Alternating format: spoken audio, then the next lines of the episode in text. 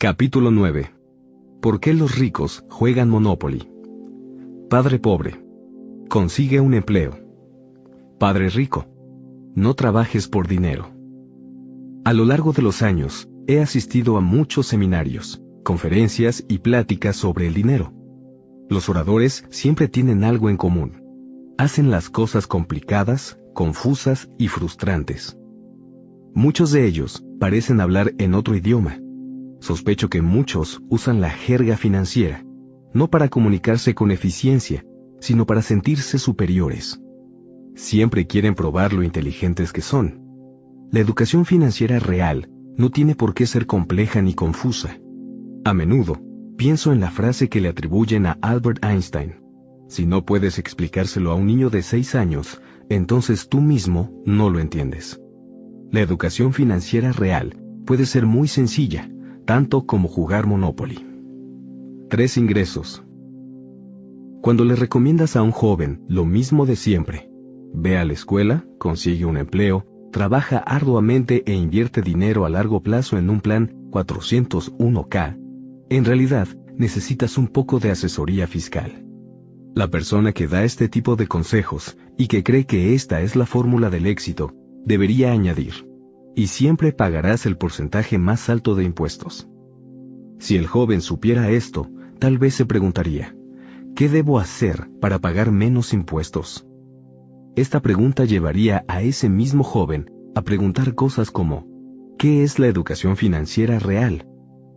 Esta pregunta y otras similares le permitirían al joven pararse en el canto de la moneda, el punto desde donde podría ver ambas caras. Y entonces el joven, o la joven podrían observar el lado en donde viven los ricos, quienes no trabajan por dinero. La educación financiera real no tiene por qué ser compleja. El tema del dinero empieza con el tipo de ingreso por el que cada persona trabaja. Existen tres. 1. Ingreso ganado u ordinario. 2. Ingreso de portafolio. 3. Ingreso pasivo. El ingreso ganado es el más grabado de los tres. Por eso, cada vez que le recomiendas o animas a una persona a conseguir un empleo, esa persona empieza a pensar como empleado y a trabajar para obtener ingreso ganado.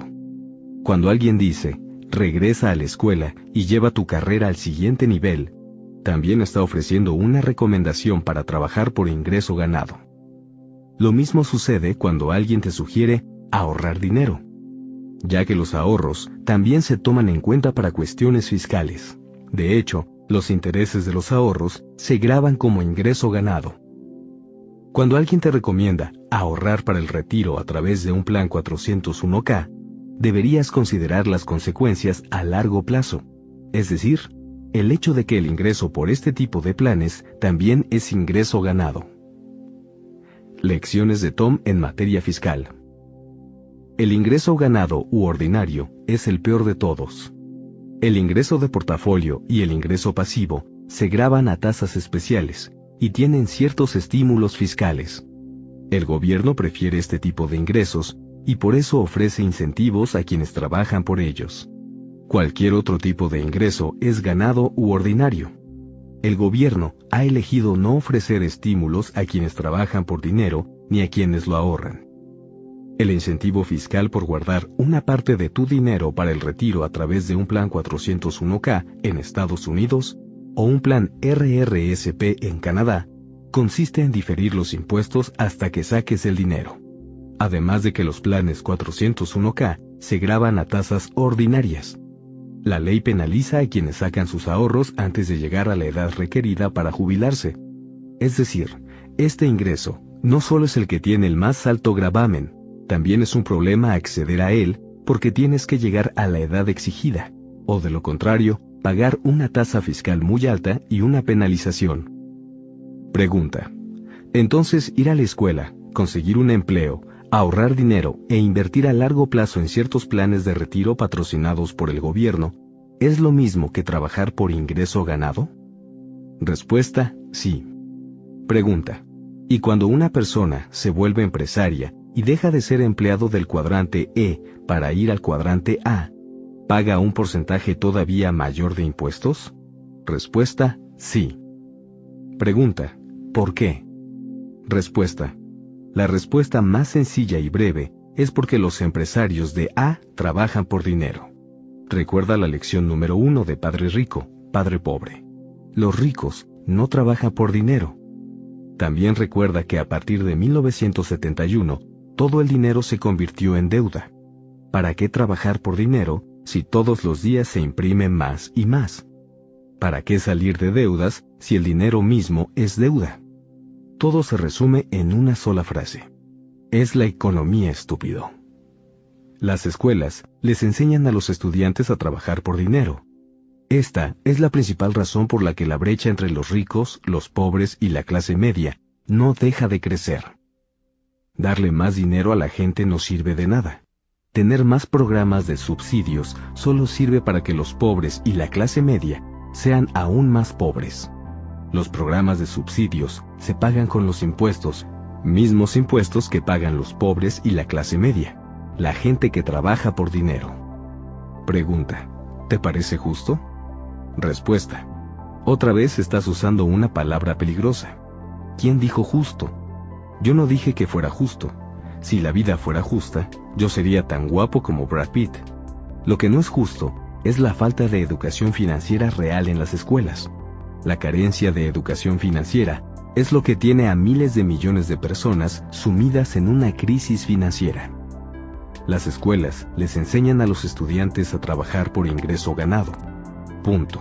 Ahí comienzan las dificultades. Ingreso de los ricos. Los ricos trabajan para conseguir ingreso de portafolio e ingreso pasivo. Ingreso de portafolio. También se le llama ganancias de capital. La ganancia de capital se produce cuando compras barato y vendes caro. Digamos, por ejemplo, que compras acciones por 10 dólares y las vendes por 16. Ahí vas a obtener una ganancia de capital de 6 dólares por acción. Esos 6 dólares son ingreso de portafolio Sucede lo mismo cuando compras bienes raíces durante un colapso y luego esperas a que aumente su valor para venderlos. Comprar y vender inmuebles para ganar y quedarte con la diferencia es lo mismo, compras barato y vendes caro. Técnicamente, el ingreso ganado se produce cuando trabajas por dinero, y el ingreso de portafolio se produce cada vez que compras barato y vendes caro. O sea, cuando el dinero trabaja duro para ti en lugar de que tú trabajes para él. En Estados Unidos, el ingreso de portafolio tiene un gravamen de 20%. Lecciones de Tom en materia fiscal. Ingreso de portafolio en todo el mundo. Estados Unidos no es el único país que favorece la inversión. La mayoría de los países tiene una tasa fiscal más baja para el ingreso de portafolio que para el ingreso ganado. Casi todos los gobiernos quieren que sus ciudadanos inviertan por eso les dan incentivos, tasas especiales para el ingreso de portafolio. Ingreso pasivo. Es el dinero que fluye de un activo. Tu activo produce dinero. En el ámbito inmobiliario, al ingreso pasivo se le llama ingreso por rentas. Por ejemplo, si yo compro una propiedad para rentar por 100 mil dólares y mi ingreso mensual neto por rentas es de mil dólares, esos mil dólares son el ingreso pasivo. El ingreso pasivo proviene de los bienes raíces en el que ofrece la tasa más baja de impuestos.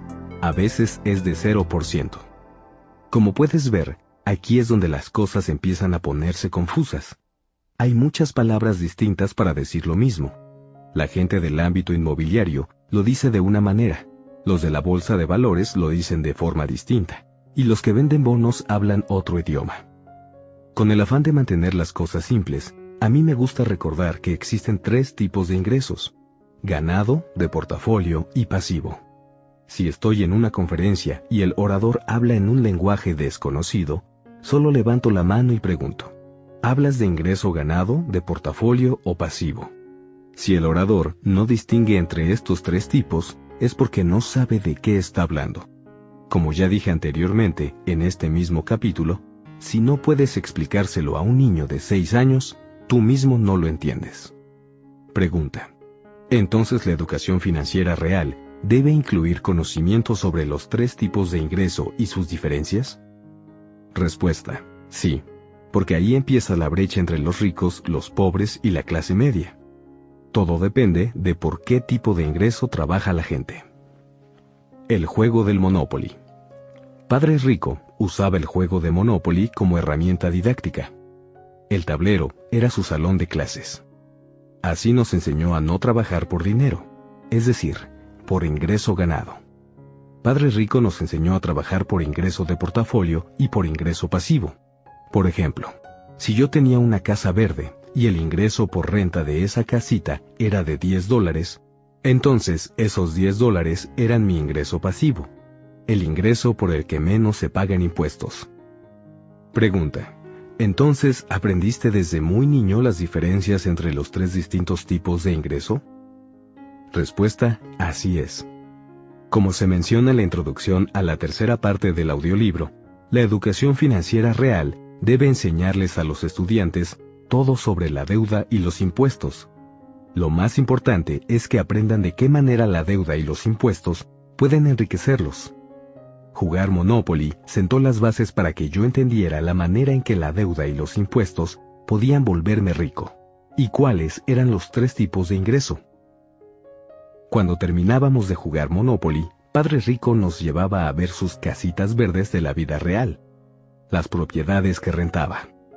Usaba términos como ingreso por rentas y flujo de efectivo, y siempre nos decía, algún día estas casitas verdes se convertirán en un hotel rojo.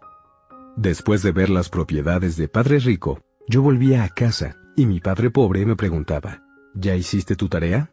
Si no sacas buenas calificaciones, no podrás estudiar en una escuela de prestigio y no conseguirás un buen empleo. Pregunta. ¿Uno de tus padres te recomendaba trabajar por ingreso ganado y el otro por ingreso de portafolio y por ingreso pasivo? Respuesta. Efectivamente. Claro, como solo tenía nueve años, todavía no entendía los tres tipos de ingreso, ni la deuda ni los impuestos.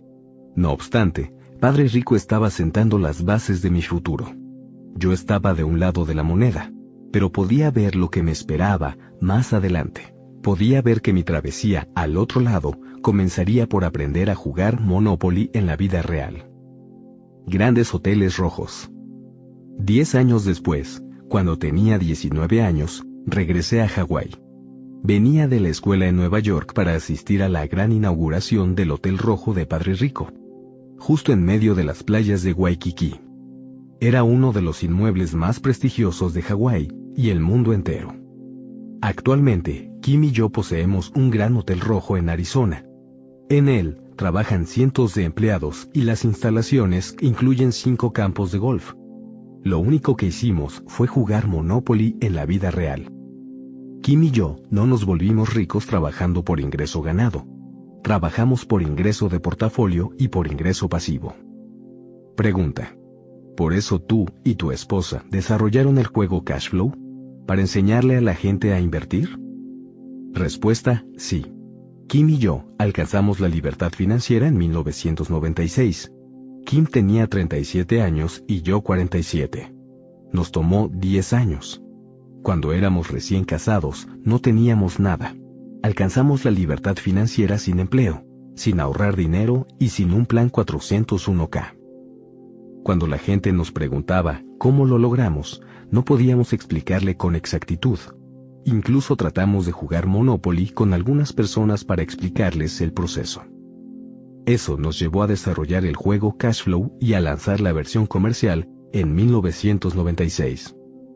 En 1997 publicamos Padre Rico, Padre Pobre, por nuestra cuenta. Más que un libro, era una especie de folleto para explicar cómo se jugaba Cashflow. Lo escribí para vender el juego. Como ya sabes, todos los editores a los que nos acercamos lo rechazaron. Pregunta. Los editores a quienes contactaron no veían la otra cara de la moneda. Respuesta. Eso creemos. Al parecer, se les dificultaba entender por qué los ricos no trabajan por dinero, por qué los ahorradores son perdedores y por qué tu casa no es un activo. La mayoría de los editores eran empleados que trabajaban por dinero, es decir, por ingreso ganado. Mi libro y el juego Cashflow enseñaban a la gente sobre el ingreso de portafolio y particularmente sobre el ingreso pasivo. Pregunta. Los editores tal vez no entendieron el mensaje del libro, pero Oprah Winfrey sí. Por eso te invitó a su programa en el año 2000, ¿no es cierto? Respuesta, cierto. Oprah es una de las mujeres más ricas del mundo. Ella entendió bien la historia de padre rico y padre pobre. Su vida comenzó del lado pobre de la moneda. Luego se movió al lado de la riqueza. Actualmente vive ahí. Oprah no necesita un empleo seguro. ¿Por qué se produjo la burbuja de la bolsa de valores? Anteriormente, dije que la financialización era una de las razones por las que los ricos eran cada vez más ricos. La industria de la financialización nos trajo la crisis financiera por medio de la construcción de armas de destrucción masiva. Hablo específicamente del producto conocido como derivados. Esta industria mantiene a la economía mundial en una burbuja a la que le inyecta billones de dólares en deuda. Luego mantiene las tasas de interés por debajo de cero con la esperanza de que no se produzca un gran colapso. La financialización afecta los pagos de los ejecutivos de las corporaciones. De acuerdo con el Instituto de Política Económica, el pago de los directores ejecutivos ha crecido de forma exponencial desde 1970. Desde ese año, los pagos se han incrementado casi mil por ciento. El pago de los empleados, en cambio, solo ha aumentado 11% en ese mismo periodo. Los ejecutivos de las corporaciones no trabajan por dinero. En el mundo corporativo, buena parte de la compensación de un ejecutivo se le entrega en opciones de acciones en lugar de un cheque de nómina. A los ejecutivos de más alto nivel no les gustan los cheques porque no quieren ingreso ganado. Digamos que el director ejecutivo tiene la opción de comprar acciones de su empresa a 10 dólares la acción. El ejecutivo hace un gran trabajo y el precio de las acciones sube a 16 dólares. Luego el ejecutivo ejerce la opción de comprar las acciones a 10 dólares cada una y las vende de inmediato a 16 dólares, obteniendo así 6 como ganancia. Si tiene un millón de acciones, sus ganancias de capital son de 6 millones.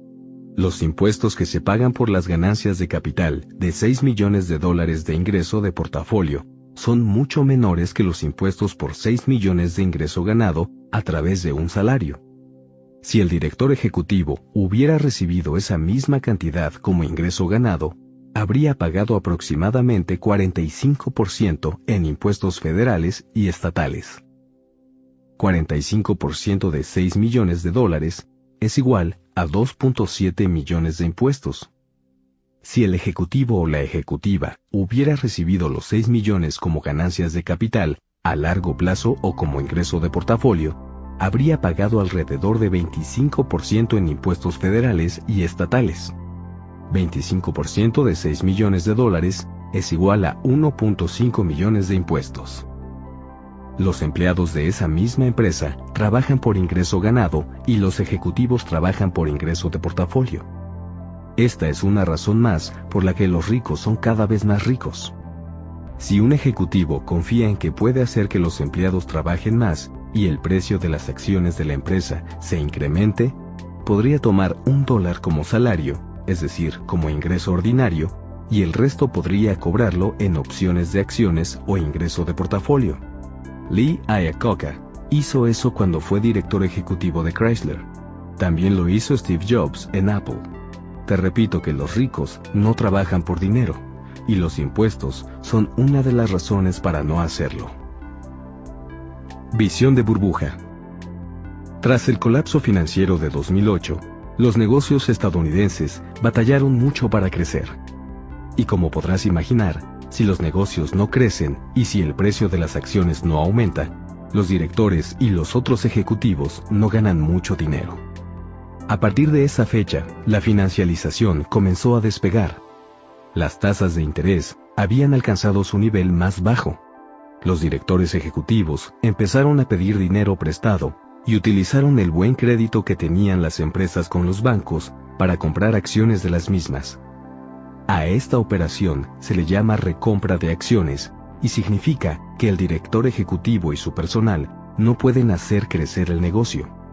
Por eso, en lugar de pedir dinero prestado para invertir en investigación y desarrollo y para crear nuevos productos y mercados, lo cual fortalecería a la empresa, el director pide dinero y lo invierte en la bolsa de valores. recompra las acciones de la empresa y así empuja para que su valor aumente. Luego, vende las acciones y gana ingreso de portafolio en lugar de ingreso ganado. La mayoría de los negocios pequeños, es decir, los negocios de los inversionistas de la puerta de al lado, cree que recomprar acciones es maravilloso, porque su portafolio para el retiro y las acciones aumentan de valor.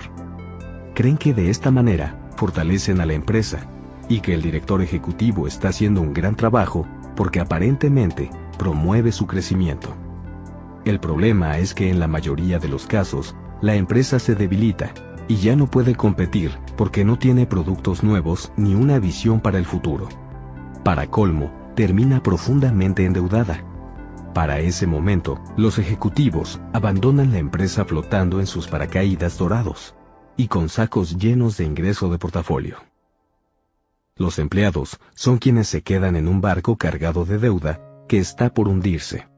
Y siguen trabajando por ingreso ganado, ahorrando para ganar intereses, más ingreso ganado, e invirtiendo en un plan 401k de retiro, que también es ingreso ganado.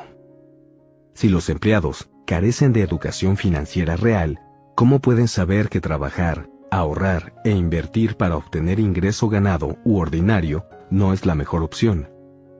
¿Cómo podrían entender por qué la brecha entre ellos y la gente rica solo sigue ensanchándose? Es hora de ponerse en huelga. Después de algún tiempo, los empleados perciben que algo anda mal porque huele a rata y porque sus salarios no aumentan. Los líderes sindicales convocan a huelga y exigen salarios más altos. Los trabajadores ganan, pero solo siguen obteniendo más ingreso ganado. Pagar sueldos más altos debilita a la empresa, que entonces se convierte en blanco de absorción. La mesa directiva, esa misma gente que ya hizo millones de dólares en ingreso de portafolio, admite que ha llegado el momento de cambiar. Como ya hicieron suficiente dinero, le venden la empresa a alguien más. En cuanto el trato se concreta, los nuevos dueños limpian la casa lo que con frecuencia significa que despiden empleados. Los empleados que fueron despedidos regresan a estudiar. Muchos solicitan préstamos estudiantiles, el peor tipo de deuda conocida para el hombre, y rezan para conseguir un nuevo empleo en el que una vez más trabajarán por ingreso ganado. En lugar de ir a las reuniones sindicales, de exigir más ingreso ganado, o de volver a la escuela para más de lo mismo, los empleados debieron jugar Monopoly a la hora del almuerzo. Así, habrían aprendido por qué la renta de una casita verde es mejor que un cheque de nómina. Lecciones de Tom en materia fiscal. Los impuestos de la educación. Cuando alguien regresa a la escuela para impulsar su carrera y conseguir un empleo, realiza pagos por su educación que no son deducibles. Esto se debe a que está estudiando para hacerse de una profesión completamente nueva. En cambio, si va a seminarios de educación financiera para mejorar su conocimiento sobre inversión, lo que pague será deducible de impuestos porque a estos cursos se les considera complementarios a la carrera previa o de educación continua. Capítulo 10. Ingreso fantasma. El ingreso de los ricos. Padre pobre. Necesito mi cheque de nómina. Padre rico. No necesito un cheque de nómina.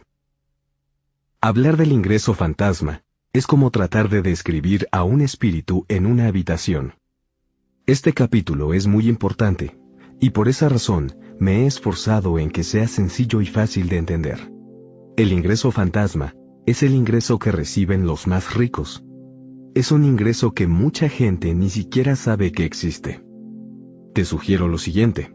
Si te parece que este capítulo es confuso, reúnete con un amigo, alguien a quien le gusten las matemáticas. Primero, escuchen el capítulo por separado y luego discútanlo. Si el concepto del ingreso fantasma aún es muy complejo, habla con un contador y esfuérzate por entenderlo, porque es un tema muy importante si la gente no adquiere educación financiera, le será imposible entender lo que significa ingreso fantasma. Este capítulo es esencial porque habla del ingreso de los más ricos. Un nivel más elevado de inteligencia financiera. En 1973, regresé de Vietnam y Padre Rico me sugirió iniciar mi educación financiera tomando clases de inversión en bienes raíces. ¿Crees que deba obtener una licencia de corredor de bienes raíces? le pregunté. Pero Padre Rico se rió y contestó. No, las licencias de corredores son para la gente del cuadrante A. Lo que tú necesitas es educación financiera para el cuadrante I. Los corredores del mercado inmobiliario trabajan por ingreso ganado y los inversionistas en bienes raíces trabajan por ingreso de portafolio y por ingreso pasivo. No tiene nada de malo obtener una licencia, pero la mayoría de los corredores de bienes raíces no se dedica a la inversión. Padre Rico solía decir, les llaman corredores porque tienen que correr más que tú para conseguir su dinero. En aquel tiempo, yo todavía volaba para el cuerpo de infantería de Marina. Una noche, después de una misión, regresé a mi condominio en Waikiki, ya bastante tarde. Encendí la televisión y vi un anuncio sobre inversión en bienes raíces. El promotor prometía enseñarte a comprar bienes raíces sin enganche. Como los pilotos del cuerpo de infantería de Marina no ganábamos gran cosa, la idea de comprar un inmueble sin pagar enganche en Hawái, uno de los lugares más caros del mundo, me interesó de inmediato. Llamé al número que apareció en la pantalla e hice una reservación para asistir al seminario gratuito inicial. En el seminario vi a mucha gente como yo, gente que buscaba un camino distinto en la vida y que estaba cansada de los empleos de 9 a.m. a 5 p.m. En el seminario gratuito, estaban promoviendo un segundo seminario de tres días que costaba 385 dólares, lo cual era una fortuna en aquel entonces, casi la mitad de mi salario mensual como piloto.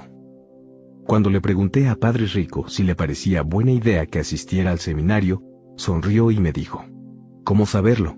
Yo no he tomado ese seminario. Solo hay una manera de averiguarlo. Tómalo. De todas formas, aprenderás algo, y actuar siempre es mejor que no mover un dedo, que es lo que hace la mayoría de la gente. El académico contra el hombre de los seminarios. Esta era otra de las diferencias entre padre rico y padre pobre.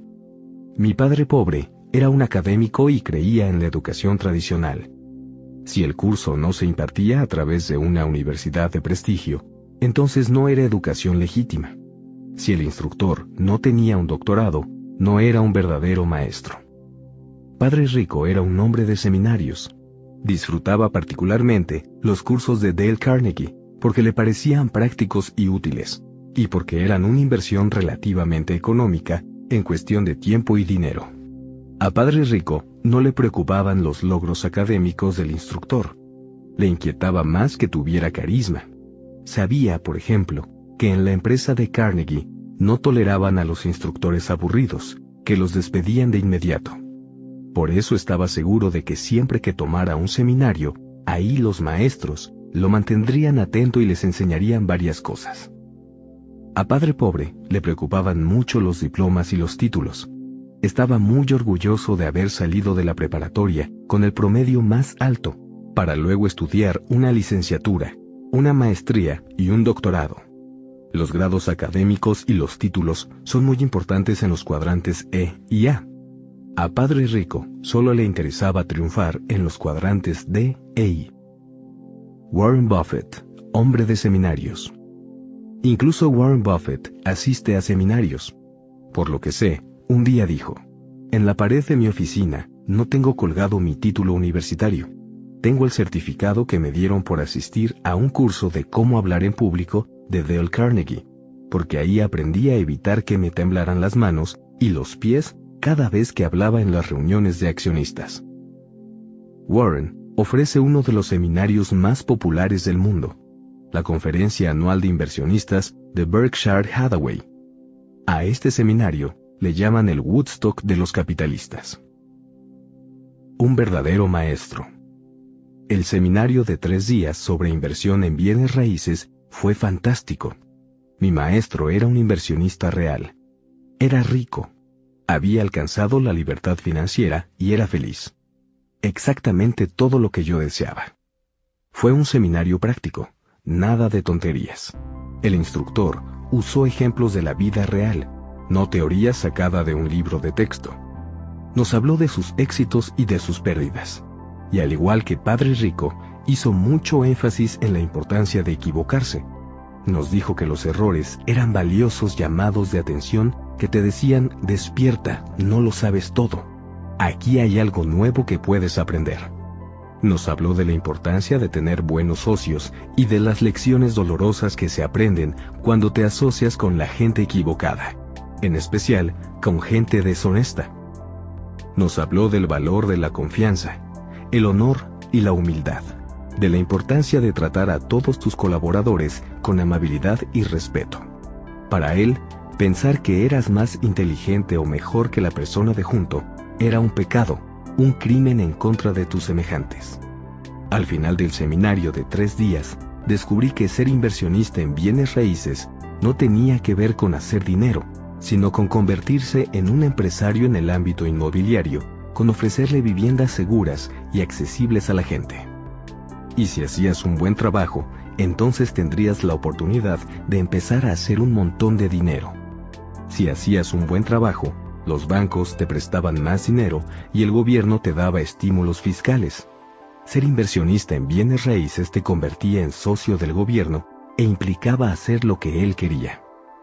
Ser inversionista en bienes raíces no se trataba de especular con propiedades para obtener ganancias de capital. Quienes especulan son comerciantes inmobiliarios, una clase distinta a la de los inversionistas en bienes raíces. La gente que especula provoca que las viviendas se vuelvan más costosas porque siempre quiere que los precios suban y eso la obliga a pagar una tasa de impuestos más alta. Lecciones de Tom en materia fiscal. La especulación genera ingreso ganado. La especulación exige un esfuerzo personal por parte del inversionista. Por eso la especulación se graba como ingreso ganado y los especuladores pagan las mismas tasas de impuestos que toda la demás gente del cuadrante A. La mayoría de los inversionistas de la bolsa de valores es como los especuladores del mercado inmobiliario. Realmente no quieren conseguir el activo, solo quieren que éste aumente de precio. En cuanto ya hay suficientes ganancias de capital, lo venden en cuestión de días o incluso de horas. Así es como ganan dinero. Por esta razón, los impuestos sobre las ganancias de capital, particularmente las generadas a través de la especulación, son más altos que los que pagan los inversionistas pasivos, en especial los inversionistas del mercado inmobiliario, que invierten para obtener flujo de efectivo. Los especuladores o cambistas inmobiliarios creen en la teoría del más tonto de la inversión.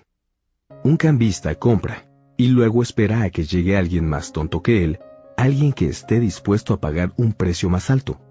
En general, un cambista no le añade ningún valor al activo. Si acaso hay algunos que arreglan el inmueble y luego lo venden. Cuando especulas con una propiedad o con acciones, estás trabajando por ingresos. Los especuladores de la bolsa y del mercado inmobiliario pagan una tasa de impuestos más alta que la que pagan los verdaderos inversionistas en bienes raíces. Caídas del mercado. A los cambistas o especuladores solo les va bien si otro tonto más tonto aparece y les compra. Pero cuando los tontos dejan de comprar, los mercados colapsan. Eso fue lo que sucedió en 2000, 2007 y 2008. Los colapsos se presentan cuando los tontos se espabilan. Los inversionistas en flujo de efectivo esperan a que se presenten las crisis.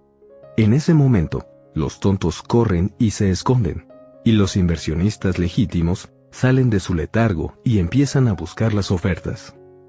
Flujo de efectivo fantasma. El instructor del seminario de tres días fue más allá del tema de cómo buscar y comprar una propiedad sin pagar enganche. Al igual que Padre Rico, nos habló del flujo de efectivo fantasma, es decir, del ingreso invisible. El flujo de efectivo fantasma es el ingreso real de los ricos. Es un ingreso que los pobres y la clase media no pueden ver, nos explicó. Dicho de otra manera, el flujo de efectivo fantasma no es ingreso ganado, ni de portafolio ni pasivo. No es visible. La gente que carece de educación financiera no puede verlo. El flujo de efectivo fantasma es un ingreso invisible, derivado de la deuda y los impuestos. Pregunta.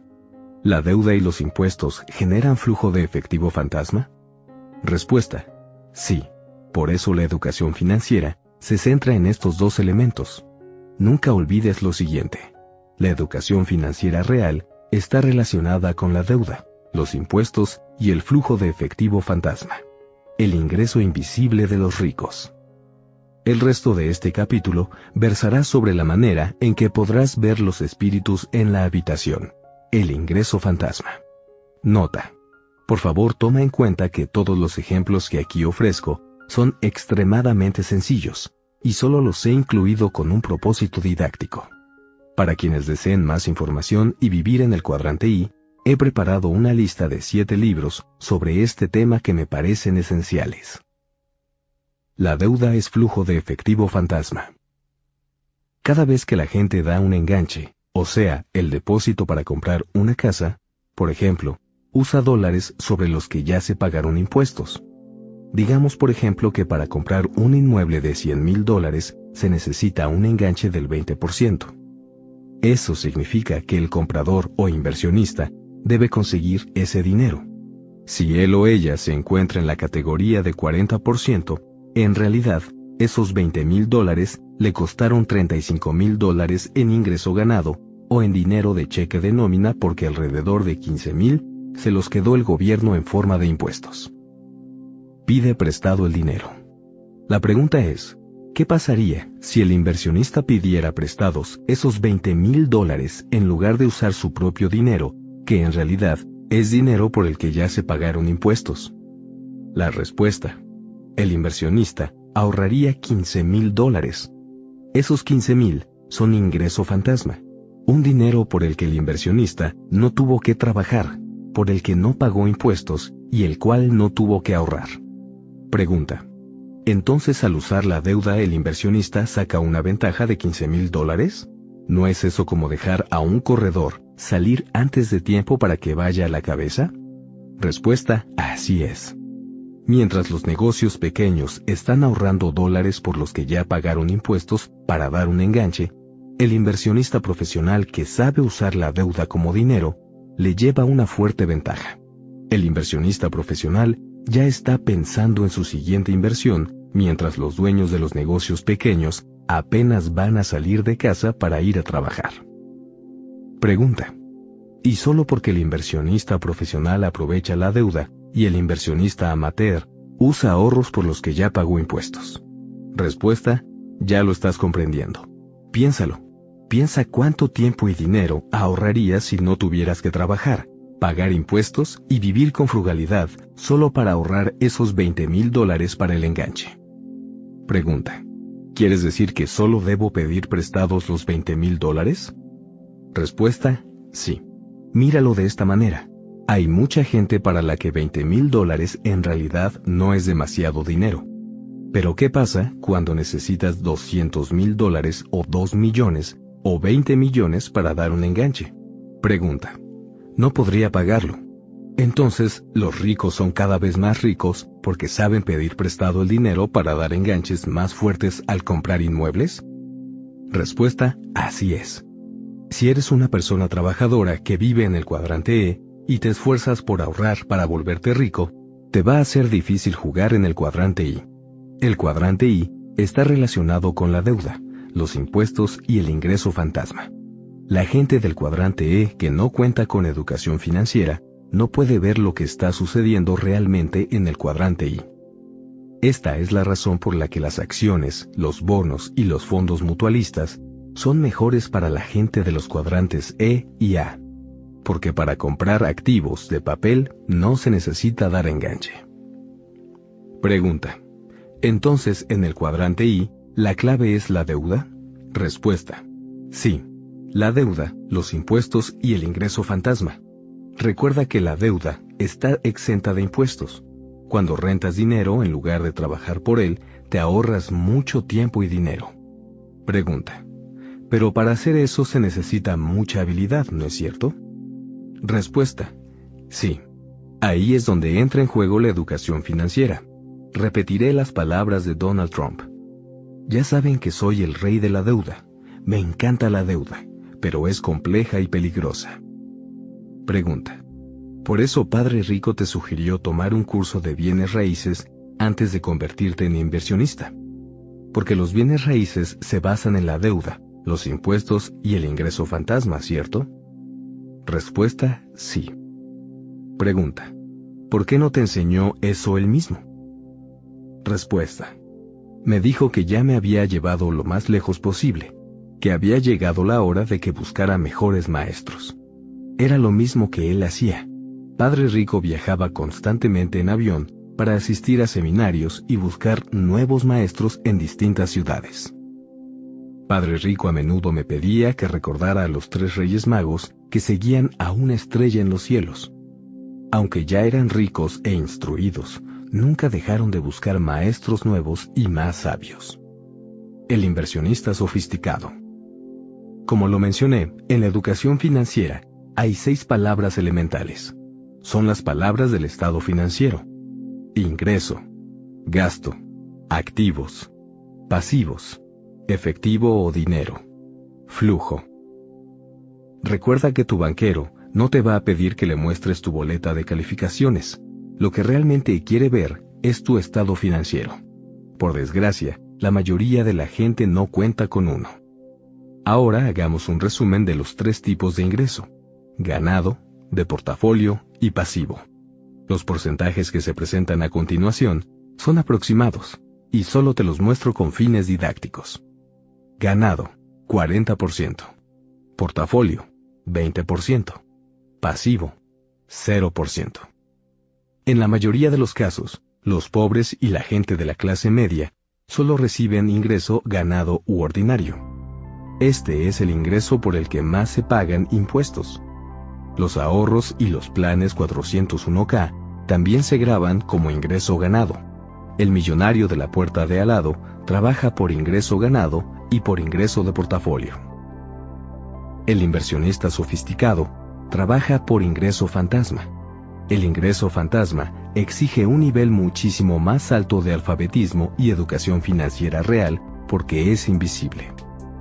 Los siguientes son ejemplos de ingreso fantasma. La deuda es dinero exento de impuestos. El ingreso fantasma, proveniente de la deuda, es el tiempo y el dinero que ahorras cuando rentas dinero en lugar de trabajar para ganarlo, pagar impuestos sobre él y ahorrarlo. En el ejemplo que usé, expliqué que un enganche de 20 mil dólares en realidad costaba 35 mil dólares de ingreso ganado. La diferencia de 15 mil es el ingreso fantasma, dinero y tiempo ahorrados. Si sabes cómo usar la deuda como dinero, te puedes volver rico en mucho menos tiempo. La apreciación es ingreso fantasma. La apreciación ocurre cuando el precio de una propiedad aumenta. Digamos, por ejemplo, que un inmueble de 100 mil dólares llega a valer 150 mil. La diferencia de 50 mil dólares es el ingreso fantasma conocido como apreciación. El problema es que para ponerle las manos encima a esos 50 mil dólares, la mayoría de la gente tiene que vender su inmueble. La venta desencadena un suceso grabable que se ve reflejado en los impuestos por ganancias de capital. Si la ganancia de capital es de 50 mil dólares, 50 mil por 20% de impuestos es igual a 10 mil en impuestos. Una manera menos costosa. Kim, Ken McElroy y yo hemos diseñado una estrategia para no tener que vender una propiedad. Sacamos nuestros 50 mil dólares de apreciación a través de la deuda en lugar de vender el inmueble. Los propietarios hacen esto todo el tiempo, con lo que se conoce como préstamo con garantía hipotecaria. La apreciación, es decir, el ingreso fantasma, sale como deuda y va a nuestros bolsillos libre de impuestos. La gran diferencia. La gran diferencia es que quienes cubren el gasto de los intereses sobre los 50 mil dólares de nuestro inmueble son los inquilinos. Y en el caso del préstamo como garantía hipotecaria, son los propietarios de la casa. A menudo, los propietarios solicitan un préstamo de 50 mil dólares para pagar su deuda de tarjetas de crédito, así como otros préstamos con intereses mayores, como los estudiantiles. Esto puede reducir el gasto total mensual por concepto de intereses de una familia, pero al mismo tiempo le impedirá prosperar. El inversionista profesional tomará los 50 mil dólares y los usará como enganche para comprar otro inmueble. Digamos que toma los 50 mil dólares de una propiedad ya existente y adquiere dos más. Su estado financiero ahora incluye tres propiedades en la columna de activos en lugar de solamente una. Pregunta. ¿Pero no aumentó también su deuda porque ahora tiene dos hipotecas? Respuesta. Sí, pero si hizo las cosas bien, también aumentó su ingreso pasivo, con el cual se pagarán los intereses de las nuevas hipotecas. Además, una parte de ese nuevo ingreso irá a su bolsillo. Pregunta. ¿El inversionista también recibe más ingreso fantasma? Respuesta. A continuación, daré más ejemplos de ingreso fantasma. Lecciones de Tom en materia fiscal. Más bienes raíces igual a más ingreso fantasma. Supongamos que tienes una propiedad para renta que cuesta 100 mil dólares y no tienes deudas. Todo esto provino de ingreso por el que ya habías pagado impuestos. Luego, pides prestados 200 mil dólares y compras tres inmuebles más. Ahora, tienes bienes raíces por un valor de 300 mil dólares. Digamos que la apreciación sobre los mismos es de 10%. Si tienes una propiedad, la apreciación o ingreso fantasma es de 10 mil dólares. 100 mil por 10%. Pero si tienes tres propiedades por 300 mil, la apreciación o ingreso fantasma es de 30 mil 300 mil por 10%. En este caso, la deuda te sirvió para triplicar tu ingreso fantasma. Más ejemplos de ingreso fantasma. La amortización es un ingreso fantasma. Amortización es la reducción de tu deuda. Cada vez que haces un pago de tu hipoteca, tu tarjeta de crédito o tu autofinanciamiento, el balance del préstamo se amortiza, es decir, se va pagando. Los dueños de pequeños negocios amortizan su deuda con ingreso ganado por el que ya pagaron impuestos. O sea, usan su propio dinero. Esto es muy distinto a la deuda de los inversionistas en bienes raíces, la cual es una deuda que el inquilino amortiza. La reducción de la deuda es otra fuente de ingreso fantasma para los inversionistas profesionales. Yo adoro los bienes raíces porque mis inquilinos son quienes amortizan mi deuda, no yo. Recuerda que la deuda buena es la deuda que alguien más paga por ti. Cada mes, Kim y yo somos más ricos porque nuestros inquilinos están amortizando nuestra deuda. La depreciación es ingreso fantasma.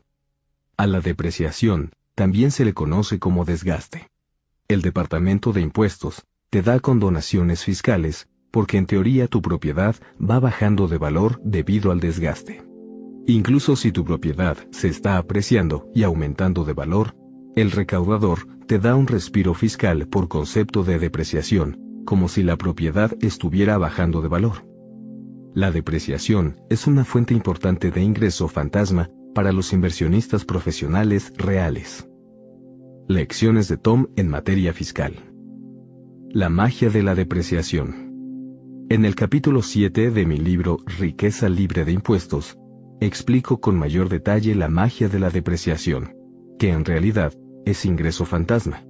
Imagina recibir una deducción de impuestos, no tener que pagar cierta cantidad.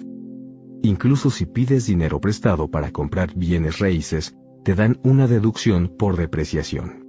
Incluso si la propiedad aumenta de valor, recibes el descuento por este rubro. La mayoría de los países permiten esta deducción, pero solo en propiedades que producen flujo de efectivo. Las residencias personales no generan una deducción por depreciación. ¿Por qué los ahorradores son perdedores? Lo son porque 1. Los ahorradores pagan impuestos en ganancias por interés, y a menudo lo hacen con dinero por el que ya pagaron impuestos, proveniente de ingreso ganado. 2. Los ahorradores están perdiendo dinero porque el poder adquisitivo de sus ahorros disminuye debido al sistema bancario. Tanto la expansión cuantitativa como la reserva bancaria fraccionaria son factores. Pregunta. Entonces a los ahorradores, ¿les cobran impuestos al mismo tiempo que su dinero pierde su valor? Respuesta, sí. Pregunta. ¿Y los inversionistas en bienes raíces ganan porque reciben estímulos fiscales cuando sus propiedades se aprecian? Respuesta, sí. El siguiente ejemplo es de cómo el ingreso fantasma realmente enriquece a los ricos. El dinero de McDonald's es flujo de efectivo fantasma. En una ocasión, Ray Kroc dijo que McDonald's era una empresa de bienes raíces. McDonald's es una de las cadenas de restaurantes de comida rápida más grandes del mundo, pero también es una empresa inmobiliaria por una razón, el ingreso fantasma. Dejemos que el cuadrante del flujo de dinero nos lo explique. Digamos que el negocio de comida rápida de McDonald's gana un millón de dólares en ingreso grabable. Ahora digamos que el negocio de bienes raíces cuenta con un millón en depreciación. El millón en ingreso grabable del negocio de alimentos se compensa con el millón en depreciación del negocio de bienes raíces. Eso significa que el negocio de las hamburguesas paga cero impuestos. Lecciones de Tom en materia fiscal. Ingreso grabable. Si McDonald's no tuviera bienes raíces, pagaría cerca de 450 mil en impuestos por su millón de ingreso grabable. Un millón por 45% de la tasa de impuestos. La deducción por depreciación reduce el ingreso grabable de McDonald's a cero. Un millón de ingreso menos la reducción de un millón. En resumen, McDonald's no paga impuestos sobre el ingreso de un millón recibido a través del negocio de comida rápida y ahorra 450 mil dólares de contribuciones. Pregunta. ¿Entonces McDonald's se vuelve rico de muchas otras maneras aparte del ingreso? Respuesta. Sí. Te daré más ejemplos. 1. El millón en depreciación por bienes raíces es el ingreso fantasma. 2. Su apreciación por los bienes raíces es un ingreso fantasma. 3. El incremento en el valor del negocio de hamburguesas de McDonald's es ingreso fantasma. 4. La deuda en los negocios y en los bienes raíces es amortizada por el negocio mismo, lo cual implica más ingreso fantasma. 5.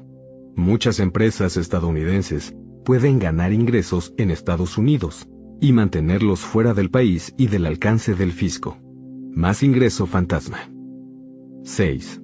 Esta lista podría continuar dependiendo de cuán ingeniosas sean las estrategias fiscales y los estrategas mismos. O sea, cuán inteligentes sean los Tom Wheelwright de las empresas en cuestión. Empleados de McDonald's.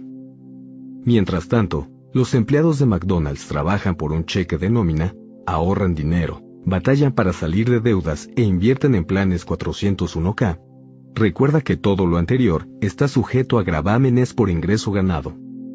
Y luego nos preguntamos por qué los ricos se vuelven más ricos. Pregunta. ¿Ustedes siguen la fórmula de McDonald's para su negocio? Respuesta. Sí. Lo único que tienes que hacer es cambiar McDonald's por The Rich Dad Company en el cuadrante de Volvamos al cuadrante del flujo de dinero y veamos qué nos dice. Cuadrante del flujo de dinero de McDonald's.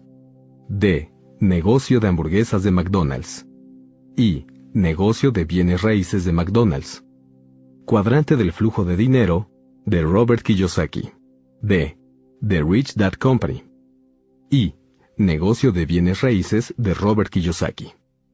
Una de las diferencias entre nuestros negocios es que nosotros en Rich Dad Company traemos de vuelta a Estados Unidos todo el ingreso ganado en el extranjero, porque nuestro centro operativo está aquí. Además, nos parece que eso es lo correcto. Pregunta. Aunque traigas todos tus ingresos de The Rich Dad Company de vuelta a casa, ¿de todas formas puedes pagar cero impuestos? Respuesta. Sí. Cada vez que hacemos más dinero con The Rich Dad Company, en el cuadrante D, compramos más inmuebles a través de los negocios del cuadrante I. Pregunta. Entonces te vuelves más rico en ambos cuadrantes. También aumentas los ingresos y la deuda, pagas menos impuestos e incrementas el ingreso fantasma? Respuesta. Ya estás comprendiéndolo. Pregunta. ¿Una persona de los cuadrantes E o A puede hacer lo mismo? ¿Puede recibir ingreso fantasma? Respuesta. Sí. pero tiene que ser inversionista profesional del cuadrante I. La gente como el millonario de la puerta de al lado no califica porque suele invertir en acciones, bonos, fondos mutualistas, fondos negociados en bolsa, ETF y planes de pensión. Las inversiones pasivas de este tipo de inversionistas no reciben los mismos niveles de ingreso fantasma. Pregunta. ¿Por eso tomaste los seminarios de bienes raíces antes de invertir? Respuesta. Sí. Invertir en bienes raíces exige más educación financiera que invertir en acciones, bonos, fondos mutualistas y fondos negociados en bolsa. Comprensión de los tipos de activos. Los activos de papel son líquidos. Si cometes un error al invertir en ellos, puedes entrar y salir rápidamente del mercado. Es decir, puedes frenar tus pérdidas de inmediato. En la inversión en bienes raíces, en cambio, un error podría llevarte a la quiebra, porque los bienes raíces no son líquidos y no puedes frenar las pérdidas. Pregunta. ¿Qué cursos de bienes raíces recomiendas? Respuesta. Muchas empresas ofrecen cursos de bienes raíces, entre ellas The Rich Dad Company.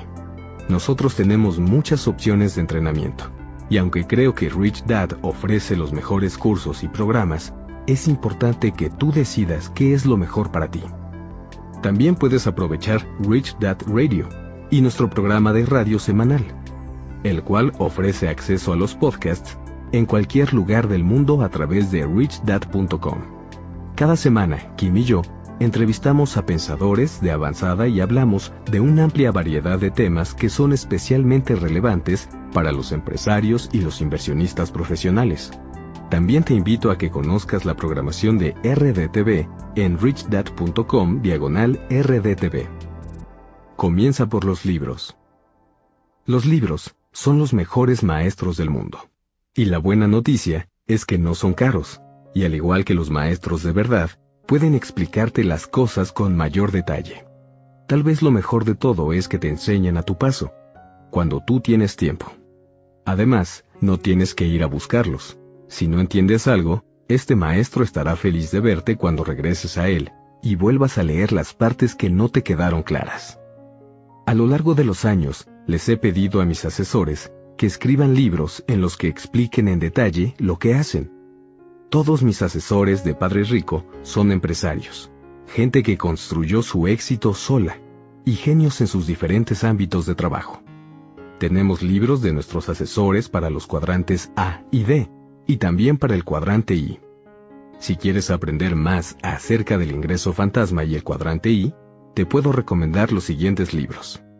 El asesor de Padre Rico, Ken McElroy, ha escrito tres libros para la gente interesada en invertir en bienes raíces desde el cuadrante I. Ken, Kim y yo hemos hecho millones de dólares trabajando en equipo.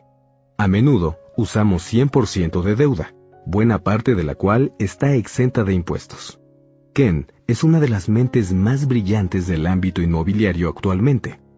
Además, es un experto en el uso de la deuda para adquirir proyectos inmobiliarios multimillonarios.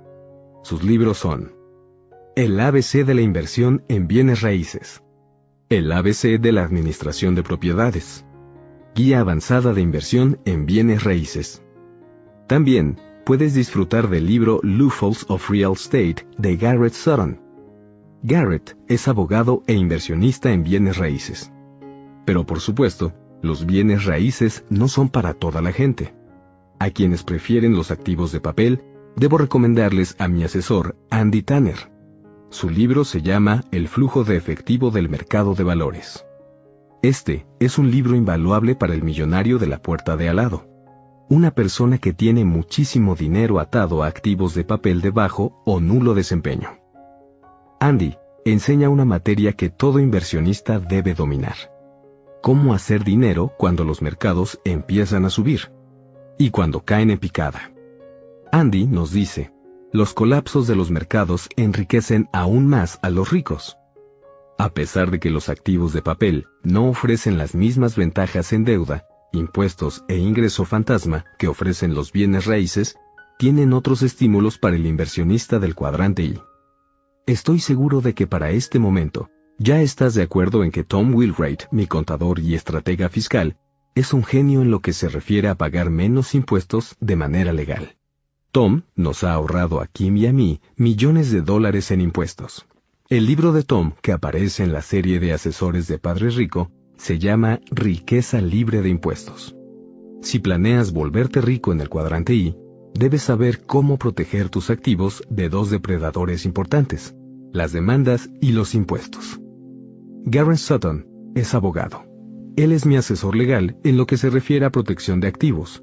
Si no fuera por Garrett, Kim y yo habríamos perdido todo por culpa de demandas frívolas. Garrett es un genio en la protección de activos y en defender tu riqueza de otras personas y del gobierno. Para blindar tu riqueza, tienes que proteger tus activos de la misma forma que lo hacen las corporaciones del cuadrante D. Los libros de Garrett Sutton respecto a este tema son inicie su propia corporación. Run Your Own Corporation. How to Use LLCs and LPs. Si quieres convertirte en inversionista profesional del cuadrante I, debes tener estos libros en tu biblioteca. El espíritu de la ley. El instructor de inversión en bienes raíces del curso de tres días que tomé hace años nos dijo, el propósito de un inversionista de bienes raíces es ofrecer viviendas seguras y accesibles. Si haces eso, la mayor parte de los gobiernos del mundo se asociará contigo a través de incentivos fiscales y oportunidades para ganar ingreso fantasma que no existen en los cuadrantes E y A. Lecciones de Tom en materia fiscal. El gobierno quiere que seas rico. Al gobierno le encanta ser socio de inversionistas y de dueños de negocios se ha asociado con McDonald's a través de estímulos fiscales por 450 mil dólares para invertir en bienes raíces. Esto es el equivalente a una inversión de casi medio millón de dólares en el mercado inmobiliario, realizada por el gobierno. Si construyes viviendas, el gobierno te puede dar ventajas fiscales para que no tengas que correr con todo el riesgo. El gobierno comparte el riesgo dándote estímulos fiscales contra tu otro ingreso. Es fundamental que sigas las reglas, las leyes estatales, las leyes financieras, la legislación fiscal y los reglamentos corporativos. Quienes viven en el cuadrante I están obligados a respetar el espíritu de la ley y obedecer las reglas al pie de la letra. Lecciones de Tom en materia fiscal. Obedece la ley. Creo que para estas alturas ya quedó claro que los ricos tienen reglas distintas a las de las demás personas también tienen requisitos más estrictos para obedecerlas.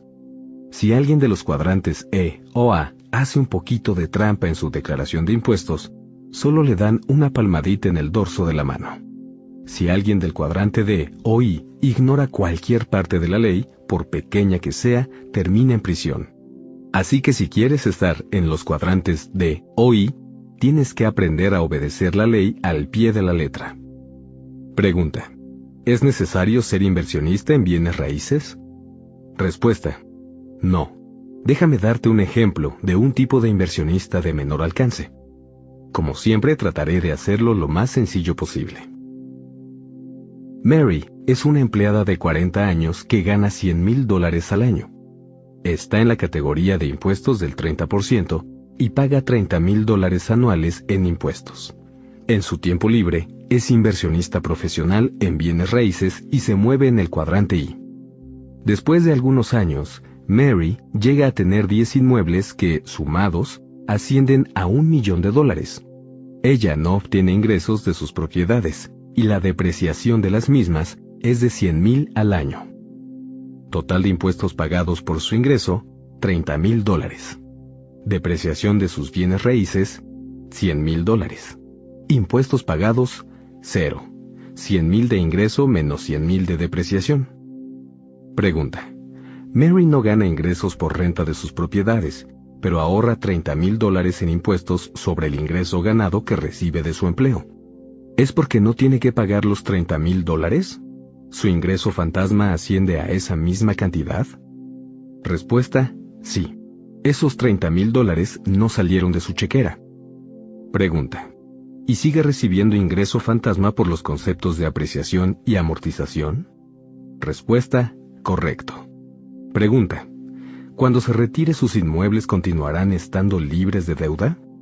Respuesta, sí, siempre y cuando no refinancie o venda los inmuebles. Pregunta. ¿Recibirá ingresos por renta el resto de su vida? Respuesta, sí, pero solo si atiende bien a sus inquilinos y cuida sus inmuebles. Pregunta.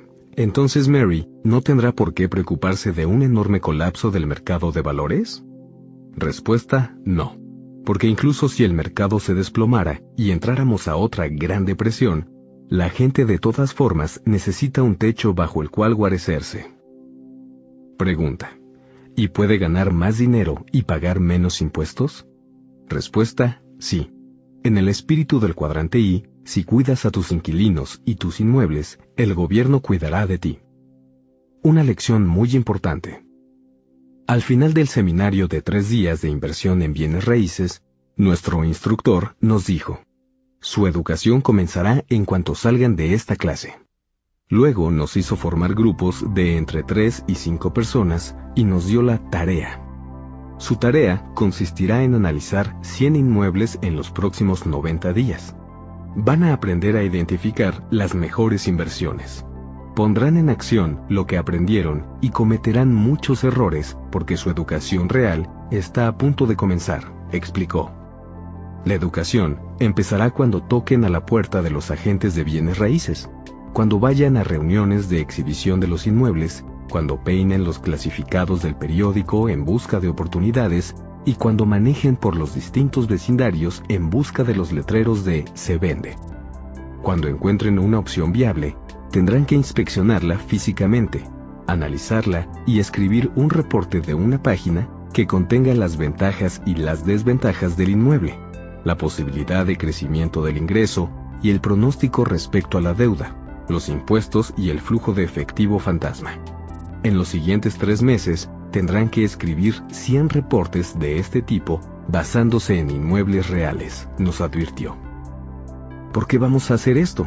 Preguntó uno de los estudiantes. Porque eso es lo que hacen los verdaderos inversionistas, contestó el instructor con una sonrisa. Este radio, de 100 a 1, es con el que los inversionistas encuentran los mejores tratos. Creo que al principio éramos cinco en el grupo y todos estuvimos de acuerdo en hacer la tarea. Como ya te imaginarás, no pasó mucho tiempo antes de que alguno de mis compañeros dijeran que estaban muy ocupados, que tenían que llevar a los niños al entrenamiento de fútbol, que iban a trabajar hasta tarde o que tenían problemas conyugales. Para cuando terminaron los 90 días, ya solo quedábamos dos, Teníamos nuestras carpetas con los 100 proyectos analizados y evaluados. Llevo más de cuatro décadas de ser inversionista en bienes raíces y hasta la fecha sigo pensando que ese fue el mejor proceso educativo financiero al que me he sometido. Gracias a este curso, compré mi primer inmueble, un condominio de una recámara y un baño frente a una hermosa playa de la isla de Maui. El mercado inmobiliario había colapsado y los compradores se estaban escondiendo. La propiedad se ofrecía en remate, así que era perfecta para un inversionista. Costaba 18 mil dólares y pedían un enganche del 10%. Saqué mi tarjeta de crédito, le cargué los 1.800 dólares y compré la propiedad con 100% de deuda. Solo ganaba 25 dólares al mes de flujo de efectivo positivo, pero el rendimiento era infinito porque había usado 100% de deuda y no puse ni un centavo de mi bolsa. Poco después me ofrecieron una cantidad estúpida por mi condominio. El comprador me quería dar 42 mil dólares, más del doble de lo que yo había pagado. Aunque no tenía el plan de vender, el ROI, rendimiento o retorno sobre la inversión, era demasiado bueno para dejarlo pasar. Vendí el condominio y metí la transacción a algo que se llama intercambio 1031 de impuestos diferidos. Pregunta. ¿Qué es un intercambio de impuestos diferidos? Respuesta. Significa que no tengo que pagar el impuesto por ganancias de capital de la venta. Mis ganancias de capital por 24 mil dólares permanecerán exentas de impuestos, siempre y cuando sigan las reglas del intercambio 1031. Pregunta. ¿Ganancias de capital exentas de impuestos? ¿Hablas de más ingreso fantasma? Respuesta, sí. Pero solo si obedezco las reglas del intercambio 1031, el cual me exige invertir en más bienes raíces. No podía gastar los 24 mil dólares en cualquier cosa.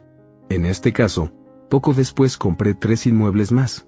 Usé estos 24 mil dólares que tenía físicamente para dar el enganche de las nuevas propiedades. Lecciones de Tom en materia fiscal. Intercambios 1031 y otros similares.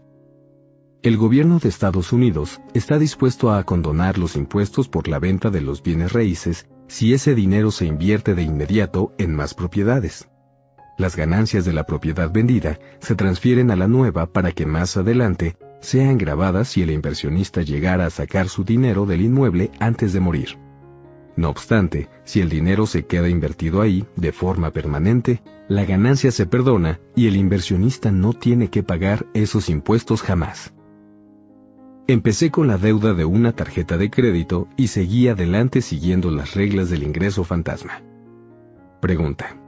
¿A cuánto equivale esa propiedad de 18 mil dólares actualmente? Respuesta. Pasé por ahí hace algunos años y vi que los inmuebles en ese mismo complejo se vendían entre 300 mil y 425 mil dólares. Sin embargo, estoy seguro de que los precios ya aumentaron. Pregunta. ¿Te arrepientes de haber vendido el condominio? Respuesta. Sí y no. Gracias a las lecciones que recibí en mi curso de tres días, pude convertir esos 24 mil dólares en millones. Actualmente, Kim y yo tenemos 5.000 inmuebles para renta, tres hoteles, cinco campos de golf y mucho más. Todo lo construimos a partir de la deuda, los impuestos y el ingreso fantasma. Así que, aunque me habría gustado conservar mi primera propiedad, me fue mejor al comenzar de cero y convertir esa cifra en millones. La velocidad del dinero.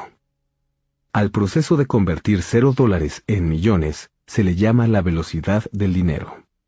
Se refiere a qué tan rápido puedo mantener mi dinero en movimiento, adquirir más activos, sacar la inversión de los mismos sin venderlos y comprar otros más. Otra de las razones por las que los ricos son cada vez más ricos es porque los pobres y la clase media estacionan su dinero en ahorros o invierten a largo plazo en una pensión. En lugar de dejar su dinero estancado, los inversionistas del cuadrante I lo mantienen en movimiento. Lecciones de Tom en materia fiscal. Impuesto sobre ingreso estacionado contra la velocidad del dinero. El ingreso que se queda estacionado en inversiones a largo plazo se graba con las mismas tasas que las ganancias de capital. Cuando un inversionista del cuadrante I mantiene su dinero en movimiento a través de la deuda y la inversión, no paga impuestos, porque ya dijimos que no es dinero sino deuda. Además, puede obtener ingreso fantasma adicional gracias a la depreciación. Pregunta. ¿Entonces la persona promedio no puede ver cómo se mueve el dinero? Respuesta. Así es. Lo único que la persona promedio sabe qué hacer es estacionar su dinero mientras la gente del cuadrante I lo pide prestado y lo mueve a toda velocidad. Pregunta. ¿Por eso muchos te dicen, aquí no se puede hacer eso? Respuesta. Sí. Es algo que escucho todo el tiempo. Es porque la mayoría de esa gente se encuentra en los cuadrantes E y A. Mientras estas personas ponen en duda nuestras estrategias, yo me asomo por la ventana y veo los altos edificios llenos de gente que las está aplicando justo ahí. Si no entendiste alguna parte de este capítulo, por favor busca un compañero o un contador y discútelo con él o ella. Este capítulo es muy importante. Si no tienes problemas para comprender los conceptos, entonces seguramente ya estás viendo lo que la mayoría no puede, a pesar de tenerlo justo enfrente. Capítulo 11. Cuadrante I.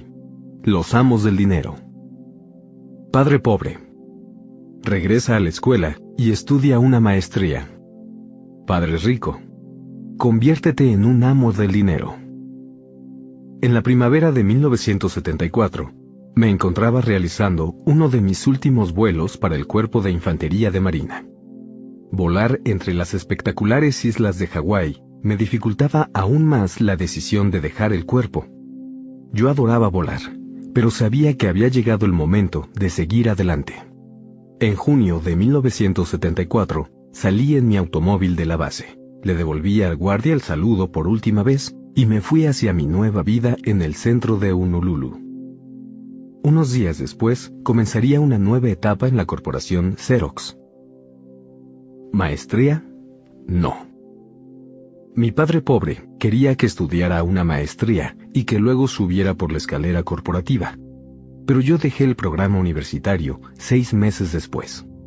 Tras la escuela de vuelo y de volar durante cinco años, el aburrimiento de la educación tradicional se me hacía insoportable. Mi padre estaba decepcionado, pero me entendió.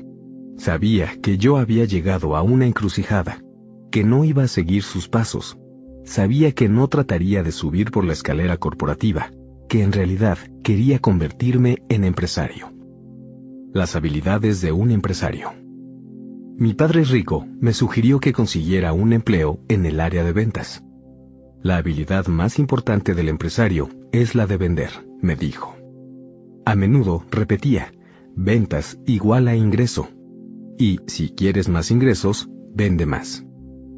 Mientras estaba todavía en el cuerpo de infantería de Marina, solicité un empleo en Xerox, porque ellos tenían el mejor entrenamiento de ventas entre las corporaciones estadounidenses. Poco después de que me contrataron, volé a Leesburg, Virginia, para participar en un programa de entrenamiento de ventas de cuatro semanas. Fue una experiencia fabulosa. Yo llevaba mucho tiempo en la escuela militar y había estado en el ejército desde los 18 años. En 1974, a los 27 años de edad, regresé por fin al mundo real. El problema fue que a pesar de haber tomado el curso de ventas, seguí teniendo problemas. Iba por las calles de Honolulu, tocando de puerta en puerta y viendo cómo mucha gente me la cerraba justo en las narices. No estaba ganando nada de dinero porque no vendía nada.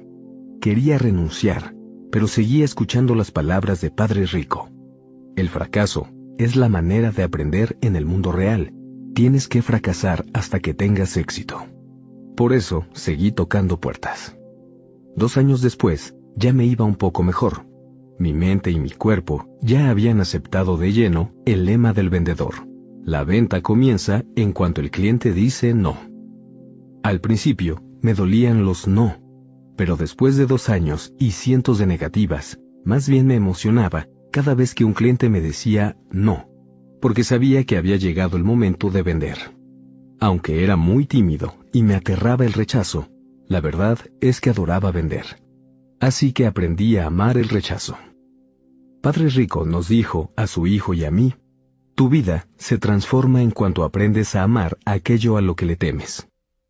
Aprendí a amar mi miedo al rechazo, y tiempo después, sobreponerme a los no y darle la vuelta a las objeciones de un cliente se convirtió en un emocionante juego. Creo que sucede lo mismo con el romance. Toda mi vida he sido terrible cuando estoy con las mujeres. Nunca tuve el valor de acercarme. Era un as del vuelo, pero un idiota entre las chicas. Sin embargo, cuando aprendí a amar mi miedo al rechazo, todo cambió. La primera vez que vi a Kim resurgieron todos mis miedos porque la verdad es que me quitó el aliento. De hecho, estuve a punto de volver a mi antiguo comportamiento y de no invitarla a salir. En 1984, cuando le pedí que saliera conmigo, me rechazó. Fue amable, pero me dejó muy claro que no estaba interesada en mí.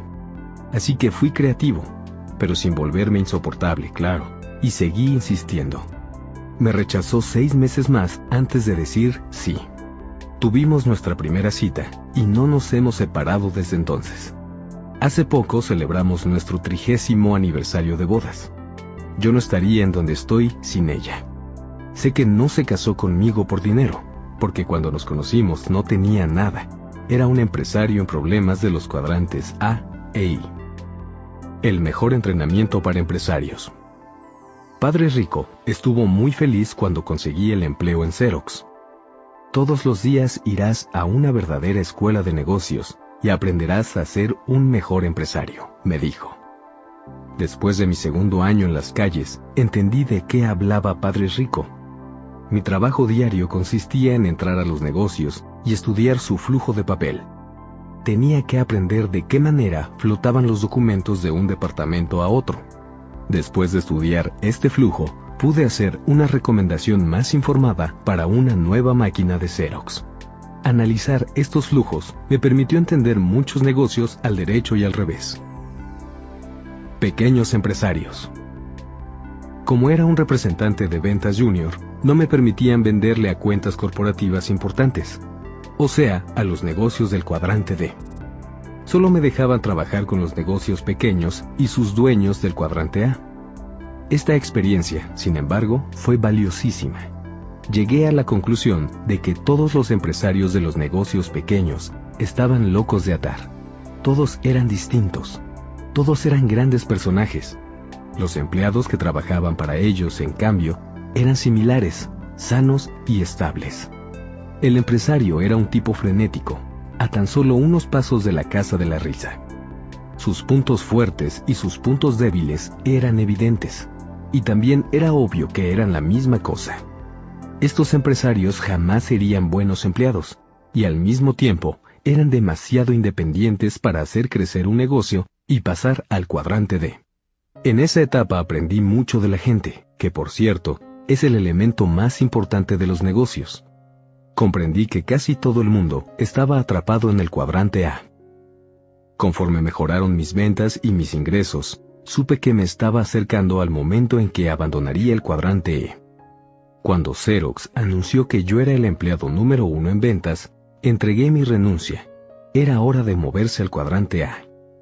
En 1978 dejé el cuadrante E. Mis compañeros de Xerox me hicieron una modesta fiesta de despedida y varios dijeron, vas a fracasar y tendrás que volver.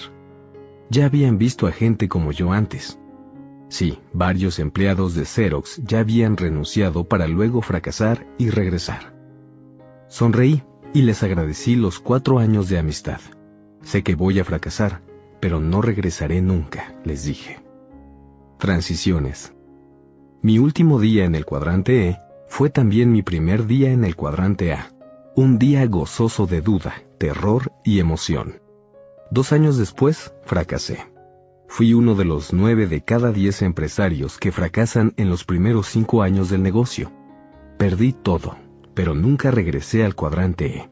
Me quedé en las profundidades del infierno del cuadrante A. Hay un viejo adagio que dice, cuando camines por el infierno, sigue adelante. Este dicho se convirtió en mi mantra. Así pues, seguí caminando. Pasaron muchos años en los que a veces despertaba sin un centavo en el bolsillo, y además tenía empleados a quienes debía pagarles. Para la hora de la cena ya les había pagado y tenía dinero para cubrir las facturas de la empresa. Estaba aprendiendo otra habilidad esencial de la vida del empresario Cómo conseguir dinero en minutos. Los cuatro cuadrantes. Anteriormente, describí el diagrama del cuadrante del flujo de dinero. La mayoría de la gente va a la escuela, termina en el cuadrante E y nunca sale de ahí. E. Escuela. El entrenamiento para el cuadrante A. Algunos van a la escuela y se preparan profesionalmente para el cuadrante A. Estos estudiantes van a la Facultad de Medicina para ser médicos o a la de Derecho para ser abogados. O tal vez aprenden sobre bienes raíces para convertirse en agentes. Incluso hay quienes van a escuelas técnicas para ser electricistas o contratistas. Cuando te piensas mover del cuadrante E a la A, siempre ayuda a contar con algún tipo de educación profesional. El viaje del cuadrante E al cuadrante A es muy difícil cuando el empresario no tiene antecedentes profesionales que le ayuden a suavizar la transición. Por ejemplo, si un empleado renuncia a su empleo para montar un restaurante, pasará un buen tiempo en el infierno del cuadrante A. El lado derecho del cuadrante del flujo de dinero. En algún momento, a principio de 1980, empezó a irme bien en el cuadrante A. Mi empresa de manufacturas fabricaba productos para la industria del surf y para la del rock and roll. La división del rock and roll se enfocaba en fabricar mercancía con licencia para bandas de rock como The Police, Duran Duran, Pink Floyd y Judas Priest. Cuando MTV llegó a la televisión, impulsó nuestro negocio y este creció. Entonces surgieron nuevos problemas. Al principio, el fracaso estuvo a punto de matarme. Ahora era el éxito lo que me amenazaba. Mi problema era que no podía seguirle el paso a la demanda. Todo el tiempo estaba reuniendo dinero y quedándome sin él. Por ejemplo, a veces reunía dinero en abril para fabricar productos, luego viajaba para vender los productos que fabricaríamos y les prometía a todos mis clientes de venta al menudeo que les entregaría en octubre, justo a tiempo para la temporada de vacaciones. Diciembre llegaba y se iba, y yo tenía que esperar hasta abril para que los distribuidores me pagaran. Después de pagarles a los inversionistas, tenía que volver a pedir dinero para la siguiente temporada. Como dije, el éxito me estaba matando. Así descubrí que triunfar podía ser caro. Una visita a Padre Rico. Padre Rico fue mi mentor y mi instructor en ese periodo crucial de mi vida. Me estaba yendo bien en el cuadrante A y en el cuadrante I, pero todavía no me estaba comiendo el mundo a mordidas. Nunca tenía dinero y estaba cansado de ser pobre, cansado de que los empleados siempre llamaran para reportarse enfermos y para pedir más dinero, más tiempo libre y más prestaciones. Estaba cansado de los vendedores que no podían vender, cansado de los minoristas que querían que bajara los precios, que les diera más descuentos, más productos gratuitos y plazos más largos para pagar. Estaba cansado de las regulaciones y de los inspectores del gobierno. El infierno en el cuadrante A. Estaba en el infierno del cuadrante A. Ganaba millones de dólares pero también salían de mi empresa millones de dólares a una velocidad incontrolable. Padre Rico era mi entrenador, y yo lo visitaba de manera regular, sobre todo cuando me sentía más sumergido en el infierno. Una noche, que estaba sentado en su oficina, le dije que quería rendirme. Estaba cansado y no tenía éxito. Había estado pensando que tal vez regresaría a volar, porque me enteré de que el departamento de policía buscaba antiguos pilotos militares para que trabajaran ahí. La paga era buena, te daban bastante tiempo libre, prestaciones y una pensión del gobierno para el retiro. Justo lo que mi padre pobre quería para mí. Pero padre rico solo se rió, porque siempre supo que llegaría ese día. Sacó su libreta de apuntes amarilla y dibujó el cuadrante del flujo de dinero. Luego, escribió las siguientes palabras en cada cuadrante. Mente, cuerpo, emociones, espíritu, reglas. Después me explicó. Todos somos humanos, pero somos seres distintos. Todos los humanos tienen mente, cuerpo, emociones y espíritu. Nuestras diferencias son lo que nos hace seres distintos. La mayoría de los empleados no abandona la seguridad del cuadrante E debido al miedo. Su miedo y la necesidad de un empleo seguro los mantiene ahí a pesar de que algunos saben que deberían irse. En este momento estoy estancado en el cuadrante A, dije. No puedo salir. ¿Te refieres a eso? Le pregunté a Padre Rico. Sí, contestó él con una sonrisa. Todavía no dominas el cuadrante A es el peor de todos por distintas razones, empezando por las reglas. Las regulaciones fiscales y gubernamentales vapulean a los empresarios ahí. Sí, pero ¿acaso no dijiste el cuadrante A es el más importante de todos? Sí, me contestó sonriendo. Si sobrevives. Luego me preguntó, cuando eras representante de ventas de Xerox, ¿viste a los dueños de esos pequeños negocios luchando por sobrevivir? Sí, todos los días. Ahora estoy haciendo lo mismo. Siempre recuerda cómo aprenden a caminar los bebés y cómo aprenden a andar en bicicleta los niños. Eso mismo pasa en todos los cuadrantes. Cuando trabajaste para Xerox, aprendiste a manejarte en E. Luego te moviste al cuadrante A. Hoy eres como un niño aprendiendo a andar en bicicleta. Estás en el cuadrante A, pero todavía no vas a ninguna parte. Reflexioné un momento y luego le pregunté, ¿mi mente, mi cuerpo, mis emociones y mi espíritu todavía no maduran en el cuadrante A? ¿Todavía no crezco? Correcto, dijo él. Te está yendo bien, estás cerca, pero todavía faltan algunas piezas. Podrían ser mentales, físicas, emocionales, espirituales o de todos los tipos. Padre Rico me recordó que la vida era como aprender a jugar golf. A la gente le parece que el golf es un juego muy simple porque 60% se gana con los palos y casi todo mundo sabe cómo usarlos. Pero en realidad es el juego más difícil de todos porque lo jugamos con la mente, el cuerpo, las emociones y el espíritu. Pasa lo mismo con los negocios. Nada está fuera de ti. Todo está en el interior, me explicó Padre Rico. Salí de su oficina confundido. Ni siquiera sabía qué era lo que no sabía. Según yo, estaba haciendo lo correcto. Me detuve cerca de un restaurante local de comida china. Tuve que tomar un momento para lidiar con mis emociones. Cuando ya me iba, la mesera me dijo, gracias, y me entregó una galleta de la fortuna. La partí en dos y leí lo que me deparaba la suerte. Siempre puedes darte por vencido más adelante. ¿Para qué hacerlo ahora? A la mañana siguiente, pegué el papelito de la galleta de la fortuna al teléfono para verlo todos los días y regresé al trabajo a seguir apagando incendios y a hacer llamadas telefónicas para ganar unos dólares. Como dice el dicho, cuando camines por el infierno, sigue adelante. Los amos del dinero y lo que hacen. Algunos meses después ya estaba más contento y había vuelto a sentirme como un ser humano otra vez. En mi sesión de entrenamiento con Padre Rico, le pregunté, ¿cuál es el fin del juego? ¿Cómo sabré que ya triunfé como empresario? Él me ofreció esa sonrisa que ya había yo aprendido a reconocer con la que me decía que escuchar mi pregunta lo hacía feliz. Respiró profundamente y me dijo, Cuando llegues al cuadrante I. ¿Qué pasa en el cuadrante I? pregunté. Te conviertes en un amo del dinero y dejas de ser su esclavo. ¿Y qué hacen los amos del dinero? continué. Los amos no necesitan dinero para hacer dinero.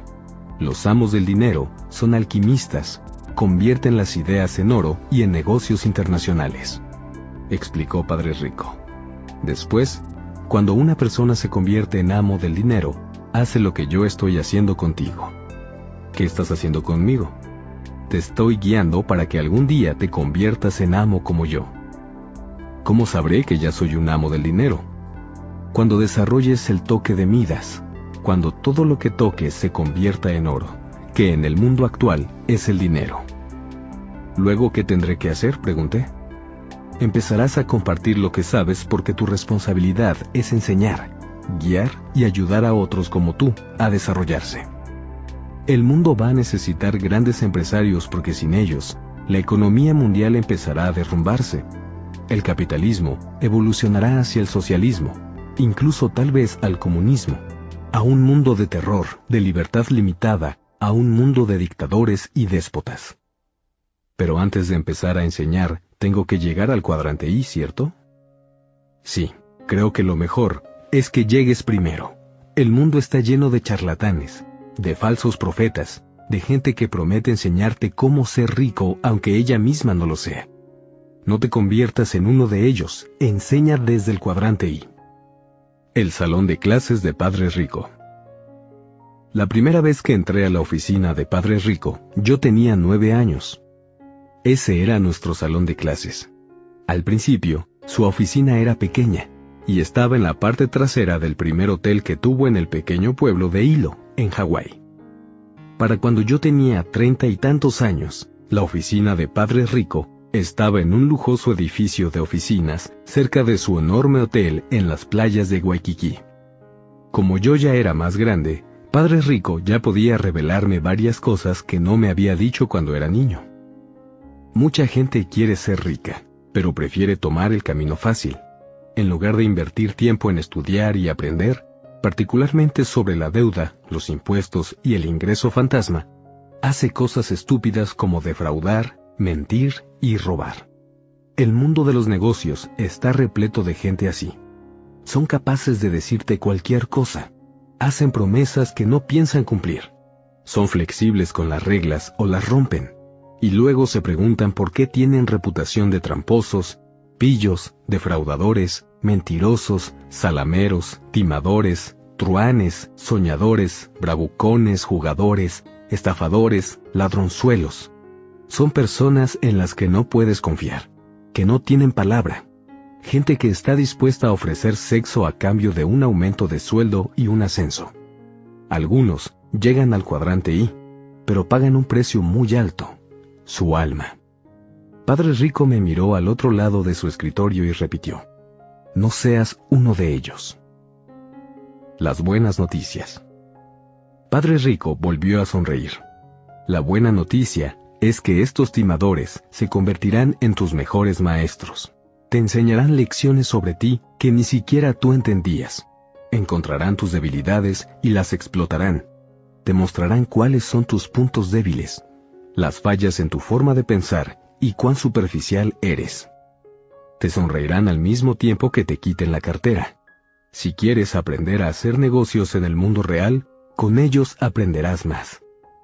Padre Rico me recordó lo que dijo su santidad, el Dalai Lama, cuando China invadió Tíbet y lo expulsó de su templo y de su casa. Mao Zedong es mi mejor maestro. Padre Rico me explicó que había personas ricas en el cuadrante E, A y D, pero que todos trabajaban por dinero. Los amos del dinero viven en el cuadrante I, son individuos peculiares que no necesitan dinero porque lo pueden crear de la nada.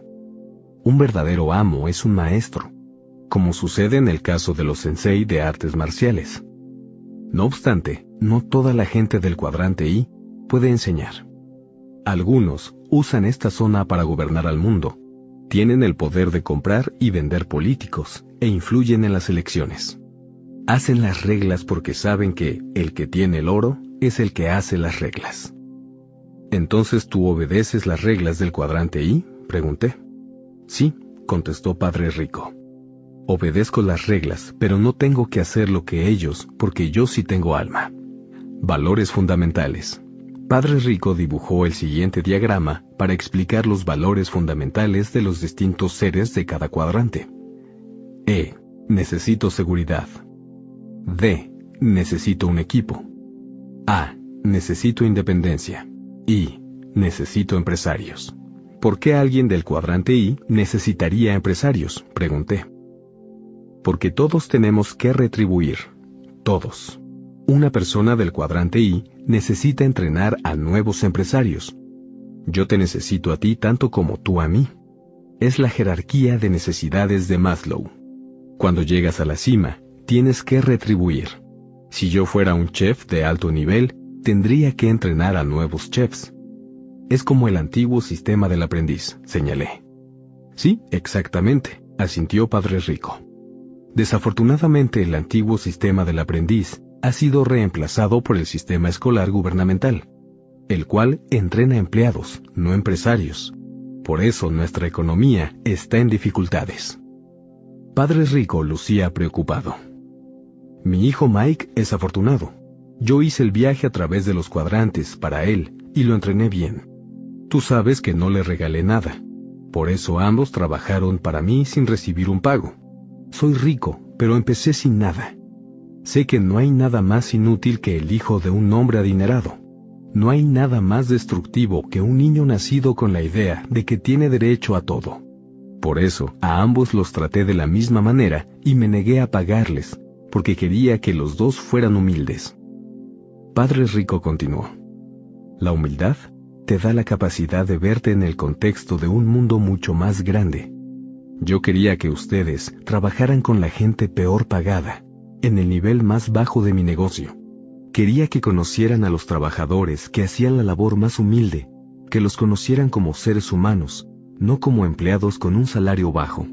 Todos somos iguales, por eso les encomendé a ti y a Mike hacer el trabajo de esos empleados sin cobrar. Esos empleados con los que convivieron son los trabajadores invisibles de todos los negocios. Son el motor, son lo que hace que el negocio avance. Tu trabajo como empresario y dueño es trabajar para ellos. Tu misión más importante es protegerlos a ellos y a sus familias de las duras realidades de este mundo. Padre Rico respiró e hizo una pausa para ver si yo estaba asimilando lo que me decía. Cuando constató que en verdad lo estaba escuchando, continuó. Hay muchos jóvenes universitarios que son como tú, que provienen de familias de la clase media. Cuando obtienen su título de maestría, entran directamente a la cima de un negocio, a nivel ejecutivo, y nunca llegan a conocer a la gente que está al fondo. Muchos ejecutivos creen que son más inteligentes y astutos que los trabajadores que están por debajo de ellos. Muchos pierden el contacto con la realidad y con su propia humanidad. Para ellos, los empleados son solo números, trabajadores a los que pueden contratar y despedir cuando se les dé la gana. No se dan cuenta de que todos los seres vivos dependemos de los demás, ni de que ningún hombre es esclavo de otro. Luego concluyó. A los estudiantes con maestría los preparan para guiar a otros a través de cifras, hojas de cálculo y reportes trimestrales. Nunca aprenden a actuar con gentileza, el rasgo más importante de un líder. Se les olvida que los buenos modales no son triviales y que el respeto lo es todo. Trabajan duro con la esperanza de algún día unirse a los pocos que llegan al cuadrante I. Pero no todos lo logran. Es casi imposible ir del cuadrante E al I sin pasar por el A y el D. Uno no puede enseñar lo que no sabe.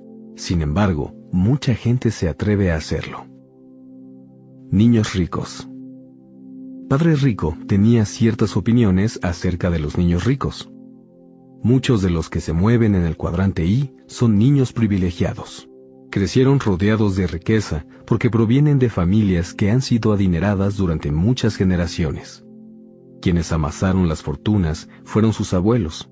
Son chicos que asisten a escuelas caras, a primarias y preparatorias privadas, solo conocen a otros chicos privilegiados. Muchos entran a las universidades más finas y prestigiosas del mundo, y tras graduarse sus padres les consiguen puestos como aprendices en la cima del mundo corporativo o bancario. Los educan para que algún día puedan dirigir la empresa familiar, pero no empiezan de cero, no aprenden a construir negocios de la nada y tampoco conocen a la gente del mundo real. Lo que realmente se necesita para convertirse en un amo del dinero es desarrollar la habilidad de construir negocios de la nada. Si solo naces rico, nunca tendrás lo necesario. Tal vez tengas dinero e inteligencia, pero no estás en contacto con la vida real. Por desgracia, los niños ricos y desconectados del mundo son los que hacen las reglas que permiten que los ricos sean cada vez más ricos y provocan que los pobres y la clase media tengan cada vez menos. Mi humildad es puesta a prueba. Entonces, antes de estar dispuesto a enseñarme, ¿pusiste a prueba mi humildad? Le pregunté a Padre Rico. Él asintió. ¿Por eso hiciste que Mike y yo levantáramos colillas del suelo a cambio de nada? Padre Rico volvió a sentir. Cuando mostraron que tenían disposición de aprender con humildad, entonces yo tuve disposición de enseñarles lo que sabía.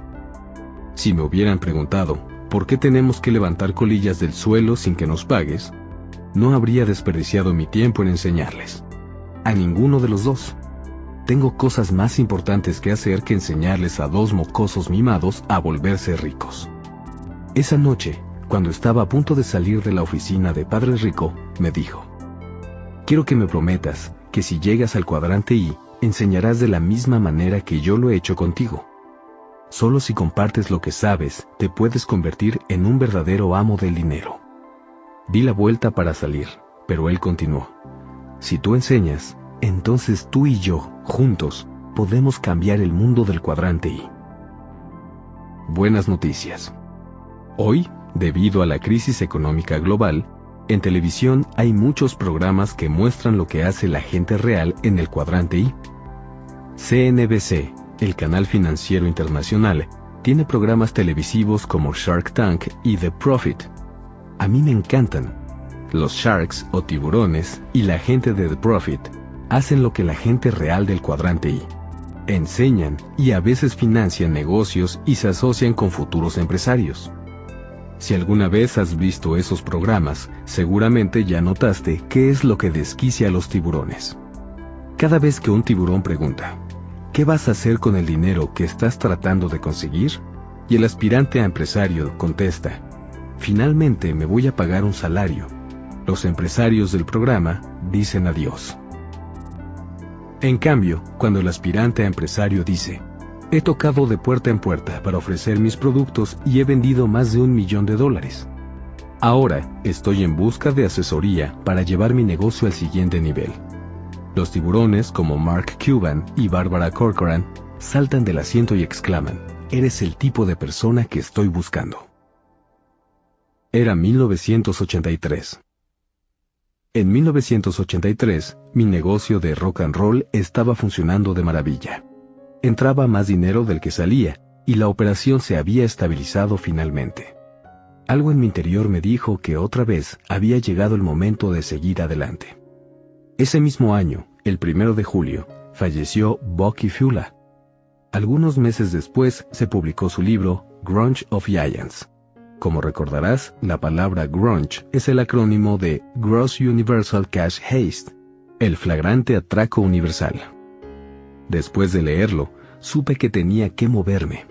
En 1984 vendí mi negocio y decidí ser empresario en el ámbito de la educación. Ese mismo año, conocí a la mujer más hermosa del mundo, Kim. En diciembre, nos tomamos de la mano y dimos un salto de fe. Una vez más no tenía nada. Una vez más tendría que aprender a su lado a caminar en el cuadrante A, el cual pondría a prueba nuestra inteligencia mental, física, emocional y espiritual. Kim y yo estábamos siguiendo las lecciones que Bucky Fiula me había pasado. Estas son dos de ellas. No trabajo para mí, trabajo para todos. Y averigua qué quiere Dios que se haga y hazlo.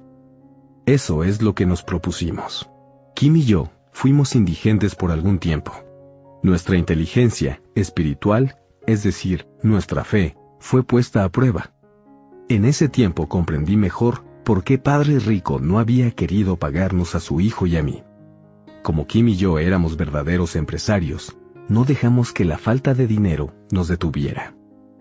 Conocimos a gente horrible, gente que se aprovechó de nosotros y de nuestra situación, hasta la fecha, pensamos que ellos fueron nuestros mejores maestros, porque nos ayudaron a aprender mucho acerca de los otros y de nosotros.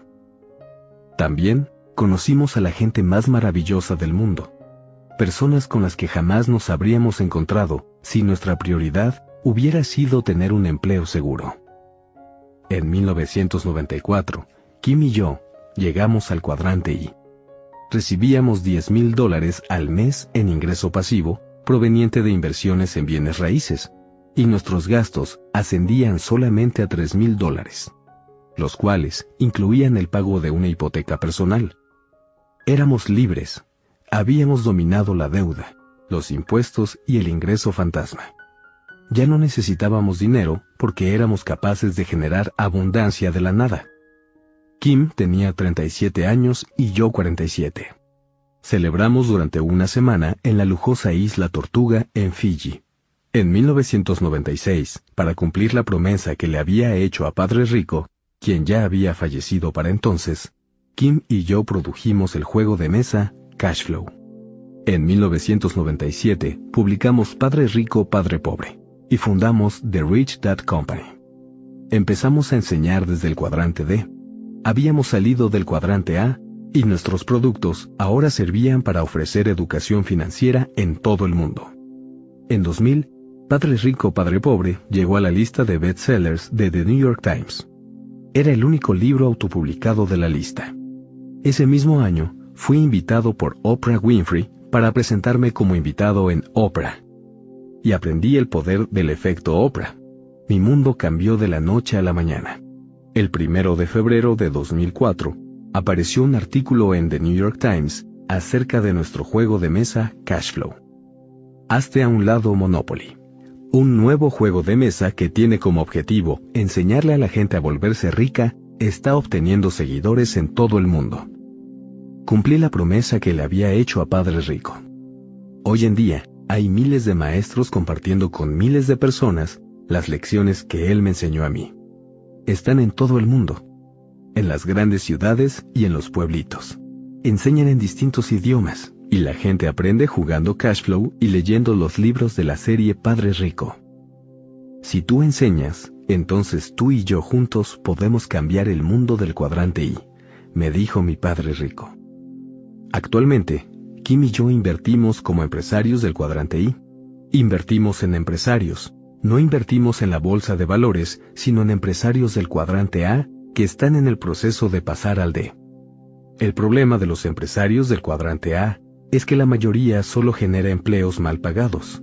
Un doctor, por ejemplo, emplea gente a la que le paga mal. Un empresario del cuadrante D, en cambio, genera empleos bien pagados para personas que ocupan puestos como director ejecutivo, director de finanzas, director de sistemas y presidente.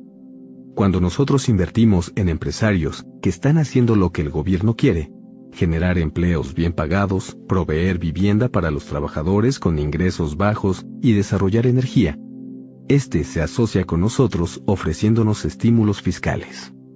Por eso, quienes están en el cuadrante I son los amos del dinero. Alimento para el viaje.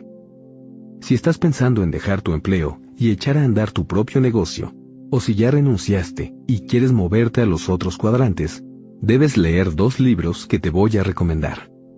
Mañanas Milagrosas, de Hal Elrod. Alma en Libertad, de Michael Singer. Me hubiera gustado tener estos libros cuando estaba atravesando el infierno del cuadrante A.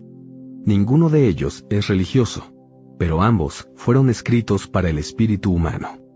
Estos textos me enseñaron a hacer mis emociones a un lado y a permitirle a mi espíritu crecer, fortalecerse y guiar en el camino. Los dos libros los he leído dos veces y en cada ocasión he aprendido un poco más sobre mi espíritu.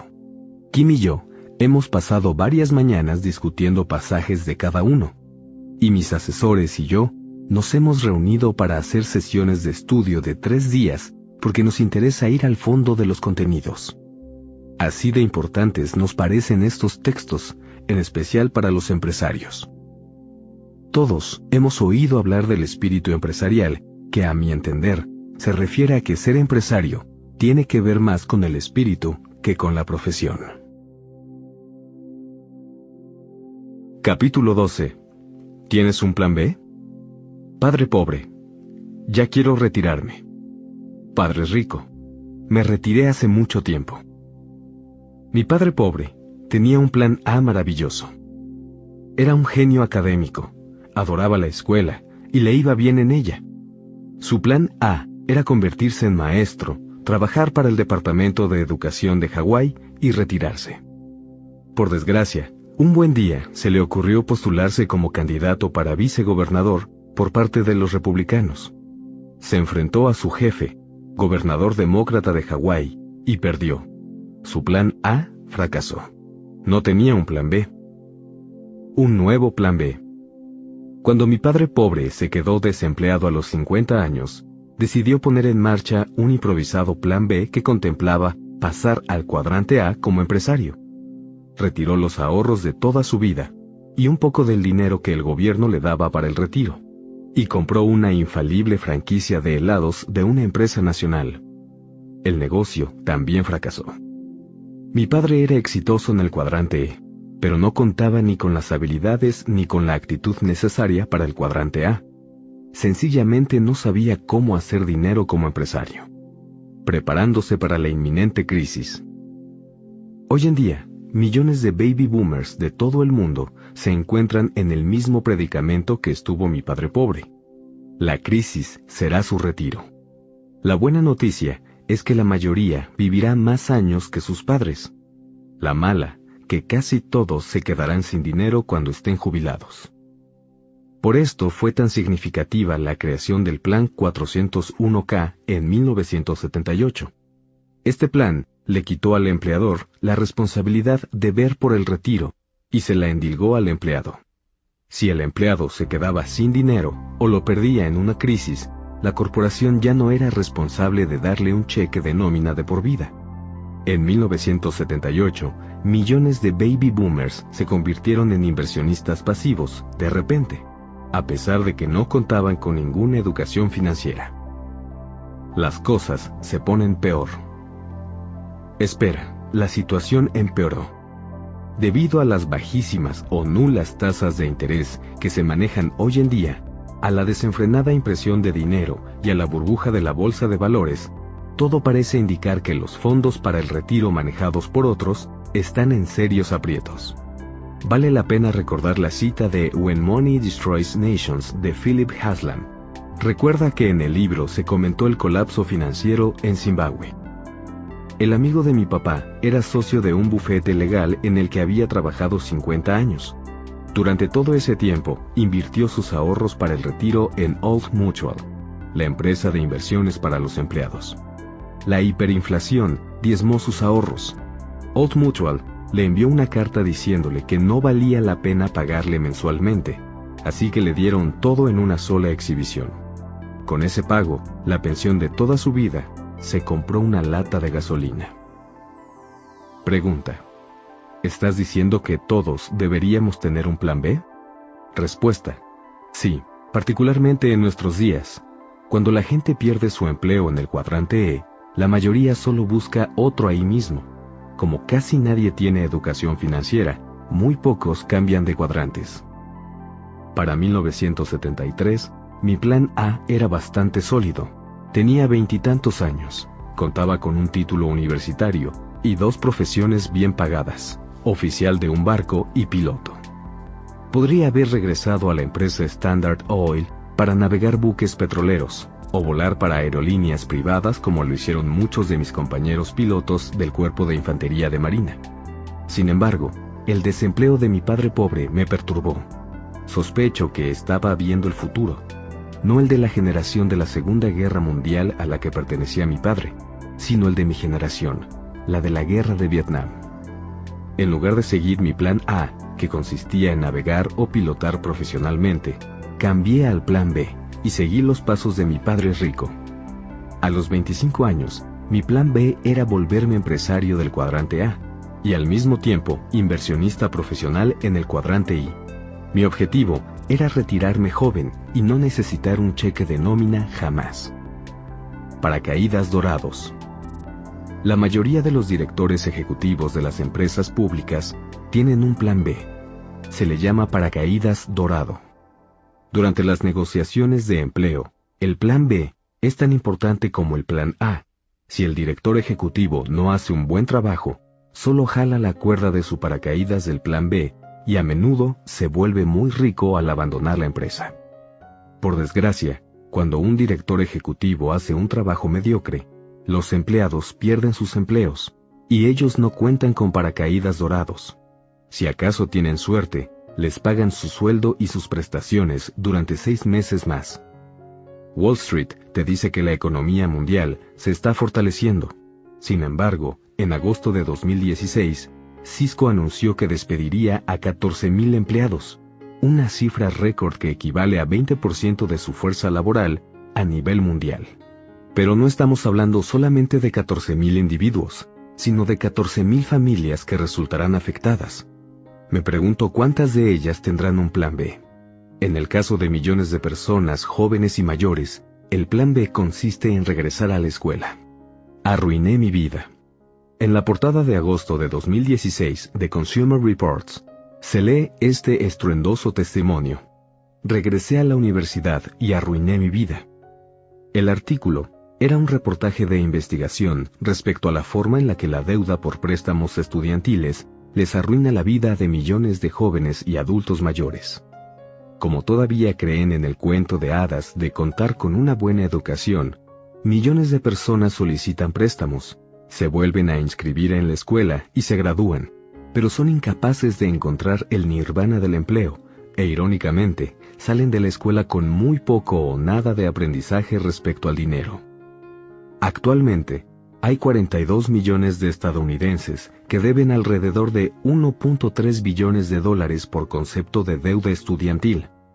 De acuerdo con la Contraloría General de Estados Unidos, GAO, por sus siglas en inglés, los intereses sobre la deuda estudiantil representan uno de los mayores activos del gobierno federal.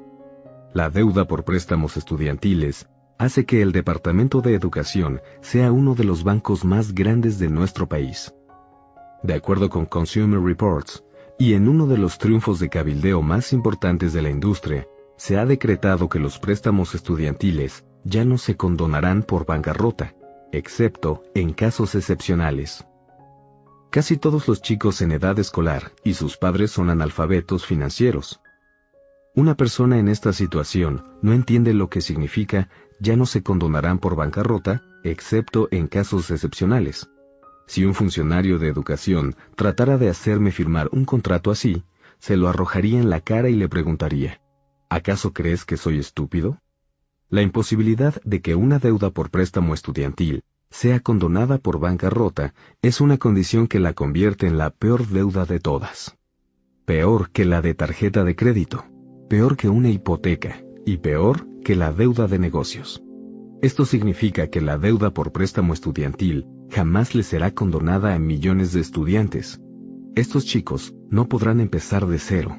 Por eso Consumer Reports hizo lo correcto al citar al chico que dijo, regresé a la universidad y arruiné mi vida. Millones de estudiantes de todo el mundo están arruinando sus vidas, no solo por la deuda, también porque aún son analfabetos financieros. La corrupción en el sistema educativo. El precio de una buena educación es demasiado alto, y el rendimiento sobre la inversión que les ofrece a los jóvenes estudiantes de la actualidad es demasiado bajo. Millones de personas jóvenes y mayores están saliendo de las universidades terriblemente endeudadas, y para colmo, les es imposible conseguir ese mítico empleo bien pagado que necesitan en la vida. Nos guste o no, la vida cuesta. Sin embargo, no les estamos enseñando a los estudiantes nada acerca del dinero. Incluso los estudiantes que se gradúan con títulos superiores salen de la escuela siendo analfabetos financieros. Por eso, me he hecho miles de veces la misma pregunta. ¿Por qué? Caperucita Roja. En la historia de Caperucita Roja, el lobo malo se adelanta. Llega antes a la casa de la abuela, se la come, se disfraza de ella y espera a que llegue Caperucita. Eso es justamente lo que les están haciendo los servicios financieros y la industria de la educación a los estudiantes. Cuando Caperucita se despide del lobo, le dice, ¿qué dientes tan grandes tienes? ¿Por qué es tan alto el costo de la educación? El lobo responde, porque con una buena educación vas a conseguir un empleo bien pagado, Así que no te preocupes por el costo de tus estudios, solo firma este contrato de préstamo estudiantil y enfócate en graduarte. Las deudas por préstamos estudiantiles no se condonan jamás, excepto en casos excepcionales. A los bancos les encantan las deudas que no se pueden condonar por bancarrota, porque cuando un estudiante ya no puede pagar el préstamo, ellos se hacen de un cliente más para toda la vida. ¿Quién está detrás de los préstamos estudiantiles? No hay razón para sorprenderse. Quienes están detrás de la crisis de la deuda por préstamos estudiantiles son precisamente los mismos bancos que le regalaron al mundo la crisis hipotecaria soft prime. Algunos bancos colosales como Citibank y Goldman Sachs están haciendo uso de agencias patrimoniales privadas para financiar a las empresas de recaudación de deuda. Su único objetivo es recolectar los pagos mensuales de los delincuentes estudiantiles y de sus taimados padres. Y evidentemente, entre más se tarde en pagar un estudiante, más dinero harán los bancos. Una vez más, la crisis de los préstamos estudiantiles es un ejemplo de la financialización y la cleptocracia. Pero recuerda que la primera no se puede presentar sin las facilidades que le ofrece la segunda. La película La Gran Apuesta explora el tema de la financialización y la cleptocracia. Hoy en día, esas mismas plagas que dieron pie a la gran apuesta se encuentran trabajando activamente en el negocio de la educación. Esta es la razón por la que Consumer Reports afirma, actualmente casi todos los involucrados en la industria de los préstamos estudiantiles están haciendo dinero gracias a los estudiantes los bancos, los inversionistas privados, incluso el gobierno federal. En pocas palabras, regresar a la escuela tal vez no sea rentable para los estudiantes, pero la deuda en que estos incurren resulta extremadamente benéfica para la cleptocracia. No vale la pena. Consumer Reports informa que 45% de quienes tienen deudas estudiantiles dijeron, el costo de regresar a la universidad fue demasiado alto. En la edición del 1 de agosto de 2016 de The Sydney Morning Herald se afirma que las universidades han dejado a muchos recién graduados con los sueños rotos y una deuda monumental. El artículo también menciona que a los estudiantes los están ordeñando de lo lindo. Seamos justos, si un estudiante puede darse el lujo de proveerse una educación excelente, debe hacerlo. La educación es sumamente importante, pero si el costo a largo plazo es demasiado alto y el rendimiento sobre la inversión demasiado bajo, entonces el estudiante y sus padres deberían reconsiderar sus opciones. Conozco a dos médicos que cuando salieron de la universidad quedaron debiendo miles de dólares. Sin embargo, pudieron enfrentar su deuda porque sus estudios eran de alto nivel y les permitieron encontrar empleos muy bien pagados. Los estudiantes que no dejan de batallar. Los estudiantes que no dejan de batallar son los que tienen estudios universitarios, pero no cuentan con una licencia profesional. Hablo de, por ejemplo, estudios en arte, música o ciencias. Por eso actualmente muchos graduados universitarios tienen empleos para los que no les exigen un título. Hoy en día, mucha gente recomienda estudiar en una escuela técnica de oficios para trabajar como electricista, mecánico o terapeuta físico, en lugar de tratar de obtener un título universitario. Los estudiantes a quienes peor les va son aquellos que solicitan préstamos y luego dejan la escuela. Los impuestos para los graduados.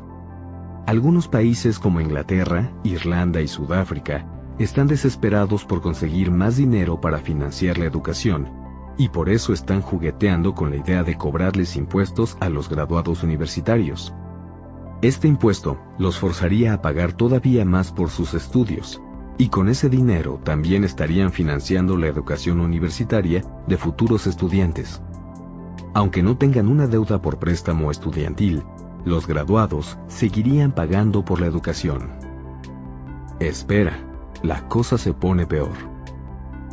La educación pública en Estados Unidos está financiada por los impuestos por los bienes raíces, Debido al mal manejo de los fondos de pensiones sindicales de los maestros, muchas ciudades no pueden pagar la pensión de los maestros que se retiran, y esto las fuerza a aumentar los impuestos inmobiliarios. En otras palabras, el propietario de una casa paga impuestos para cubrir los salarios de los maestros mientras estos continúan en el mercado laboral, y luego siguen pagando impuestos para cubrir su retiro. Los precios bajan.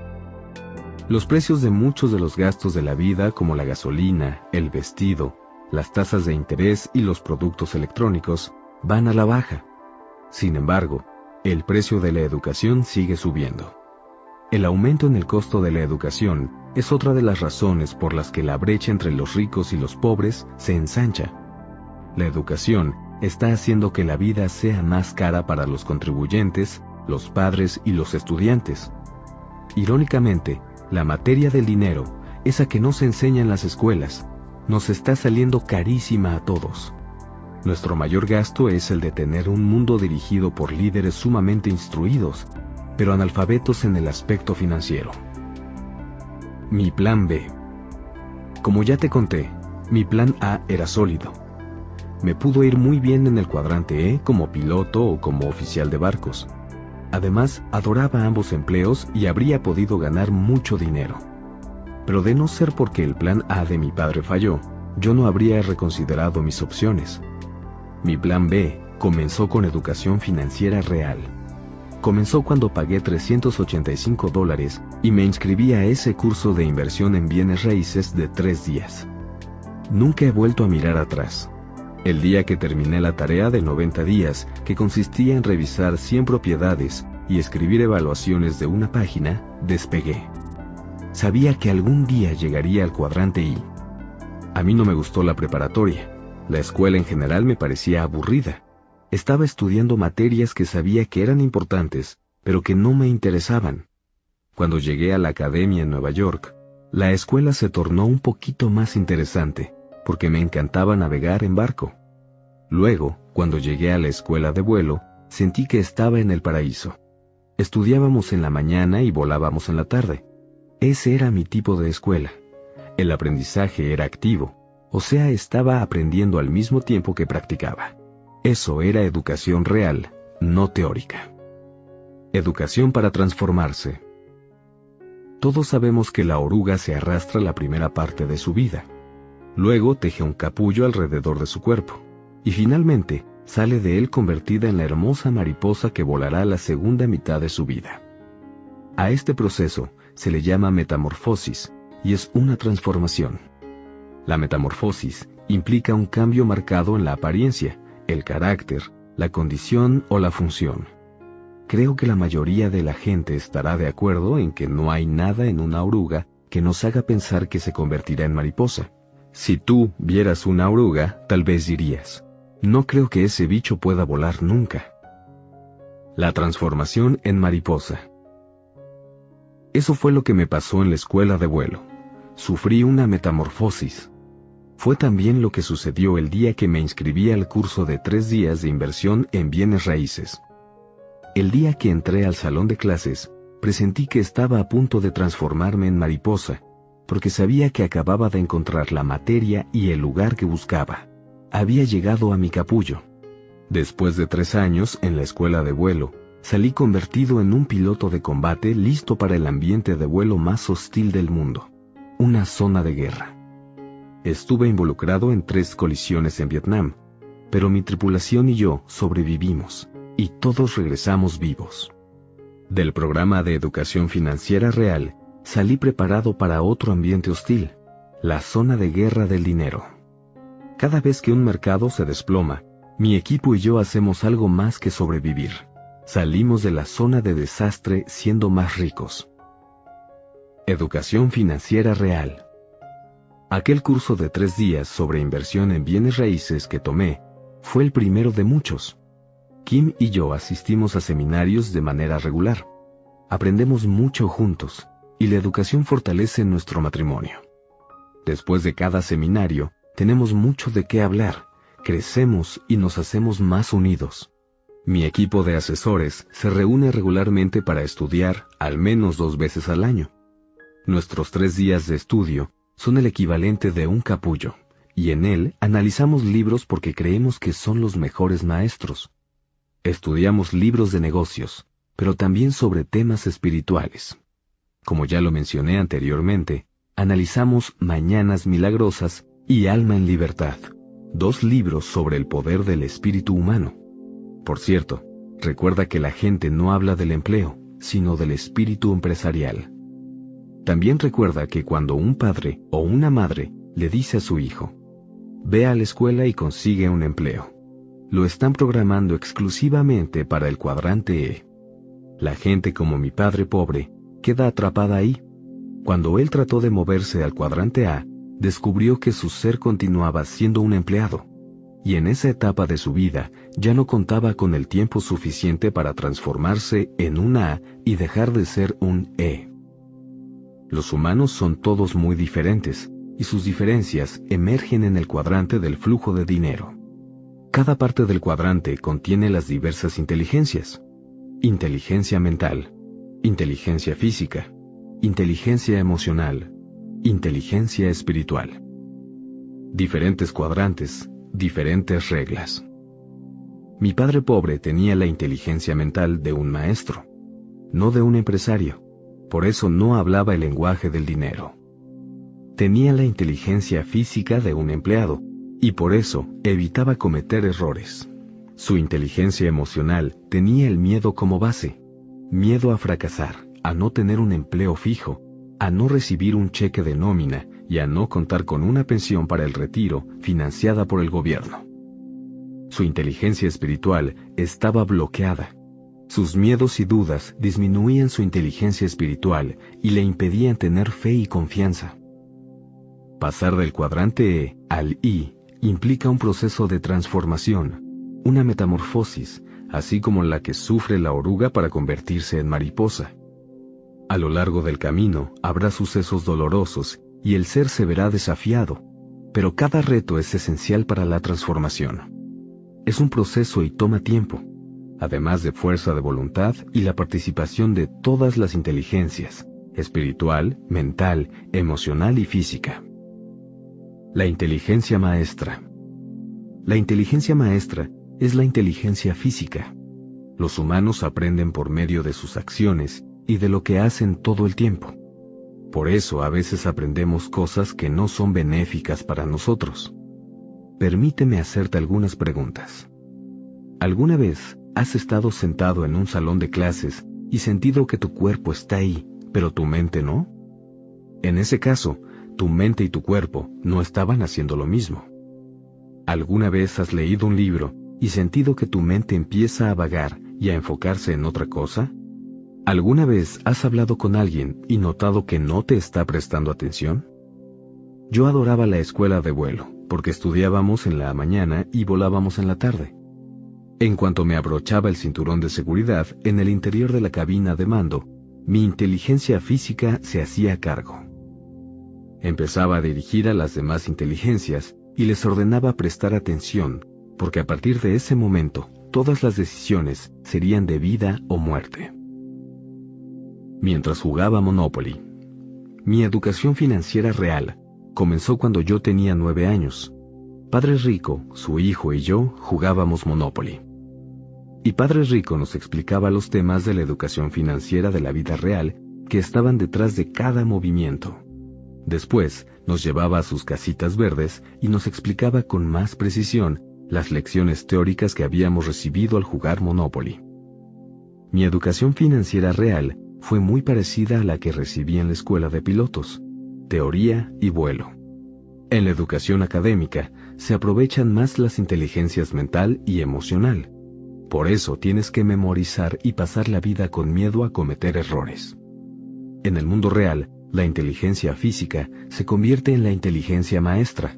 La inteligencia física me permitió dejar de ser oruga y convertirme en mariposa, o sea, pasar de pobre a rico.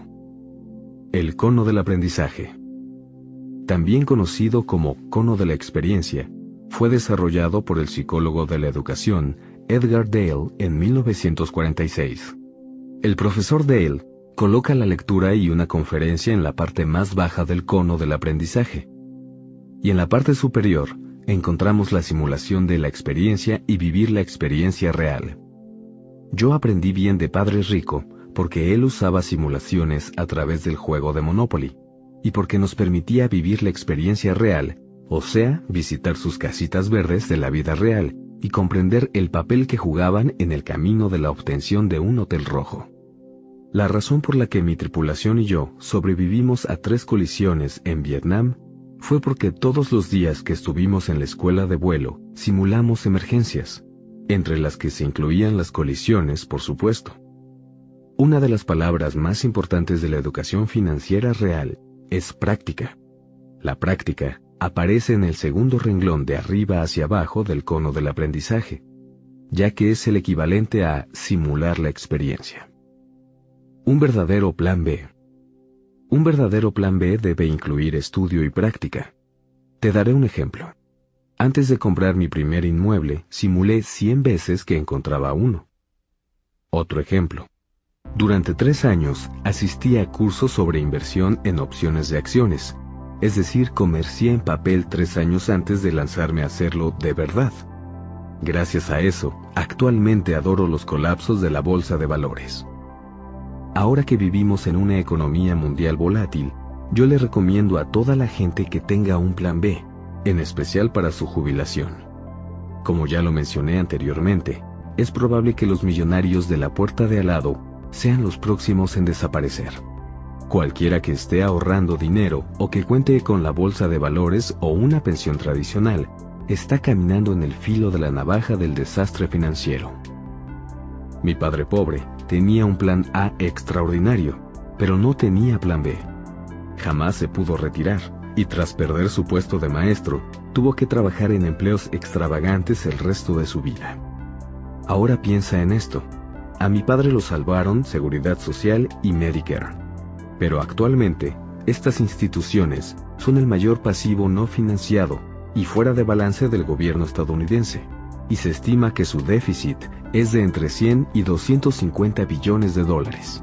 ¿Cuáles son las probabilidades de que salven a la generación de los baby boomers? Ver a mi padre pobre sufrir mientras trataba de sobrevivir económicamente fue una lección muy importante. Mi padre pobre me inspiró a poner en acción de inmediato mi plan B, el cual me permitiría retirarme joven, a los 47 años. Un plan de 5 años. Alexander Elder, mi amigo y mentor, es autor del bestseller Trading for a Living. Alexander afirma que se necesitan 5 años y 50 mil dólares para aprender a ser un cambista profesional. Yo estoy de acuerdo. A mí me tomó 5 años llegar a ser inversionista en bienes raíces. La diferencia es que no tuve que gastar 50 mil dólares para aprender convertirme en inversionista inmobiliario profesional y real fue un proceso en el que aprendí a usar la deuda, los impuestos y el ingreso fantasma, es decir, dinero no tradicional. La educación en el mundo real exige disposición para aprender, elegir a tus maestros con cuidado. Por ejemplo, tienes que pensar quién te enseñará acerca del dinero porque no quieres que alguien del cuadrante E te explique lo que pasa en el cuadrante I. Práctica. La práctica es lo más importante. Recuerda que los jugadores profesionales de fútbol practican cinco días por cada día que juegan. Los músicos ensayan durante años antes de convertirse en estrellas de rock. En Estados Unidos, los doctores y los abogados se refieren a su negocio como práctica, ya que practican con sus clientes. La práctica te permite cometer errores y corregirlos, entre más compleja e importante es la lección, más tienes que practicar. Por ejemplo, entre más nos acercábamos mi tripulación y yo a nuestra misión en Vietnam, más teníamos que practicar. Recuerda que la inteligencia física es la inteligencia maestra. En cuanto empiezas a hacer algo, las otras inteligencias se alinean y trabajan en equipo. El mayor error de la educación. En la primera parte de este audiolibro, estudiamos el tema ¿Por qué los errores enriquecen aún más a los ricos? Una de las razones por las que mucha gente tiene problemas económicos es porque le aterra cometer errores.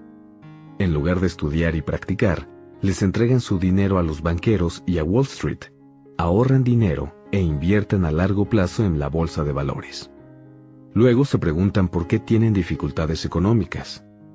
En lugar de estudiar, practicar y aprender, lo que hace la mayoría de los millonarios de al lado es preocuparse, quejarse y rezar porque los mercados no se desplomen. Para ser franco, no me parece un plan B inteligente. Kim y yo pudimos retirarnos jóvenes porque teníamos un plan B. Uno de los propósitos de un plan B es aumentar tus inteligencias mental, física, emocional y espiritual para cambiar de cuadrantes. Voy a cerrar este capítulo con una pregunta. ¿Cuál es tu plan B? Capítulo 13. ¿Cómo terminar con la pobreza? Los estudiantes les enseñan a los estudiantes. Padre pobre, regálale pescado a la gente. Padre rico, enséñale a la gente a pescar. En la portada de la edición del 2 de septiembre de 2016, de Newsweek, apareció una historia en la que se exploraba la premisa de que crecer no solamente cambia la forma en que ves el mundo, también cambia tu cerebro. Según el artículo, la pobreza y las condiciones que suelen acompañarla, violencia, ruido excesivo, caos en el hogar, contaminación, desnutrición, abuso y padres desempleados, pueden afectar las interacciones y la formación de las conexiones del cerebro joven. El artículo cita numerosos estudios que se han realizado con relación a los efectos de la pobreza en el cerebro de los niños. Algunos estudios incluso hacen uso de resonancias magnéticas para medir y comparar el tamaño del cerebro de varios niños que habían crecido en la pobreza, con el de niños de familias adineradas.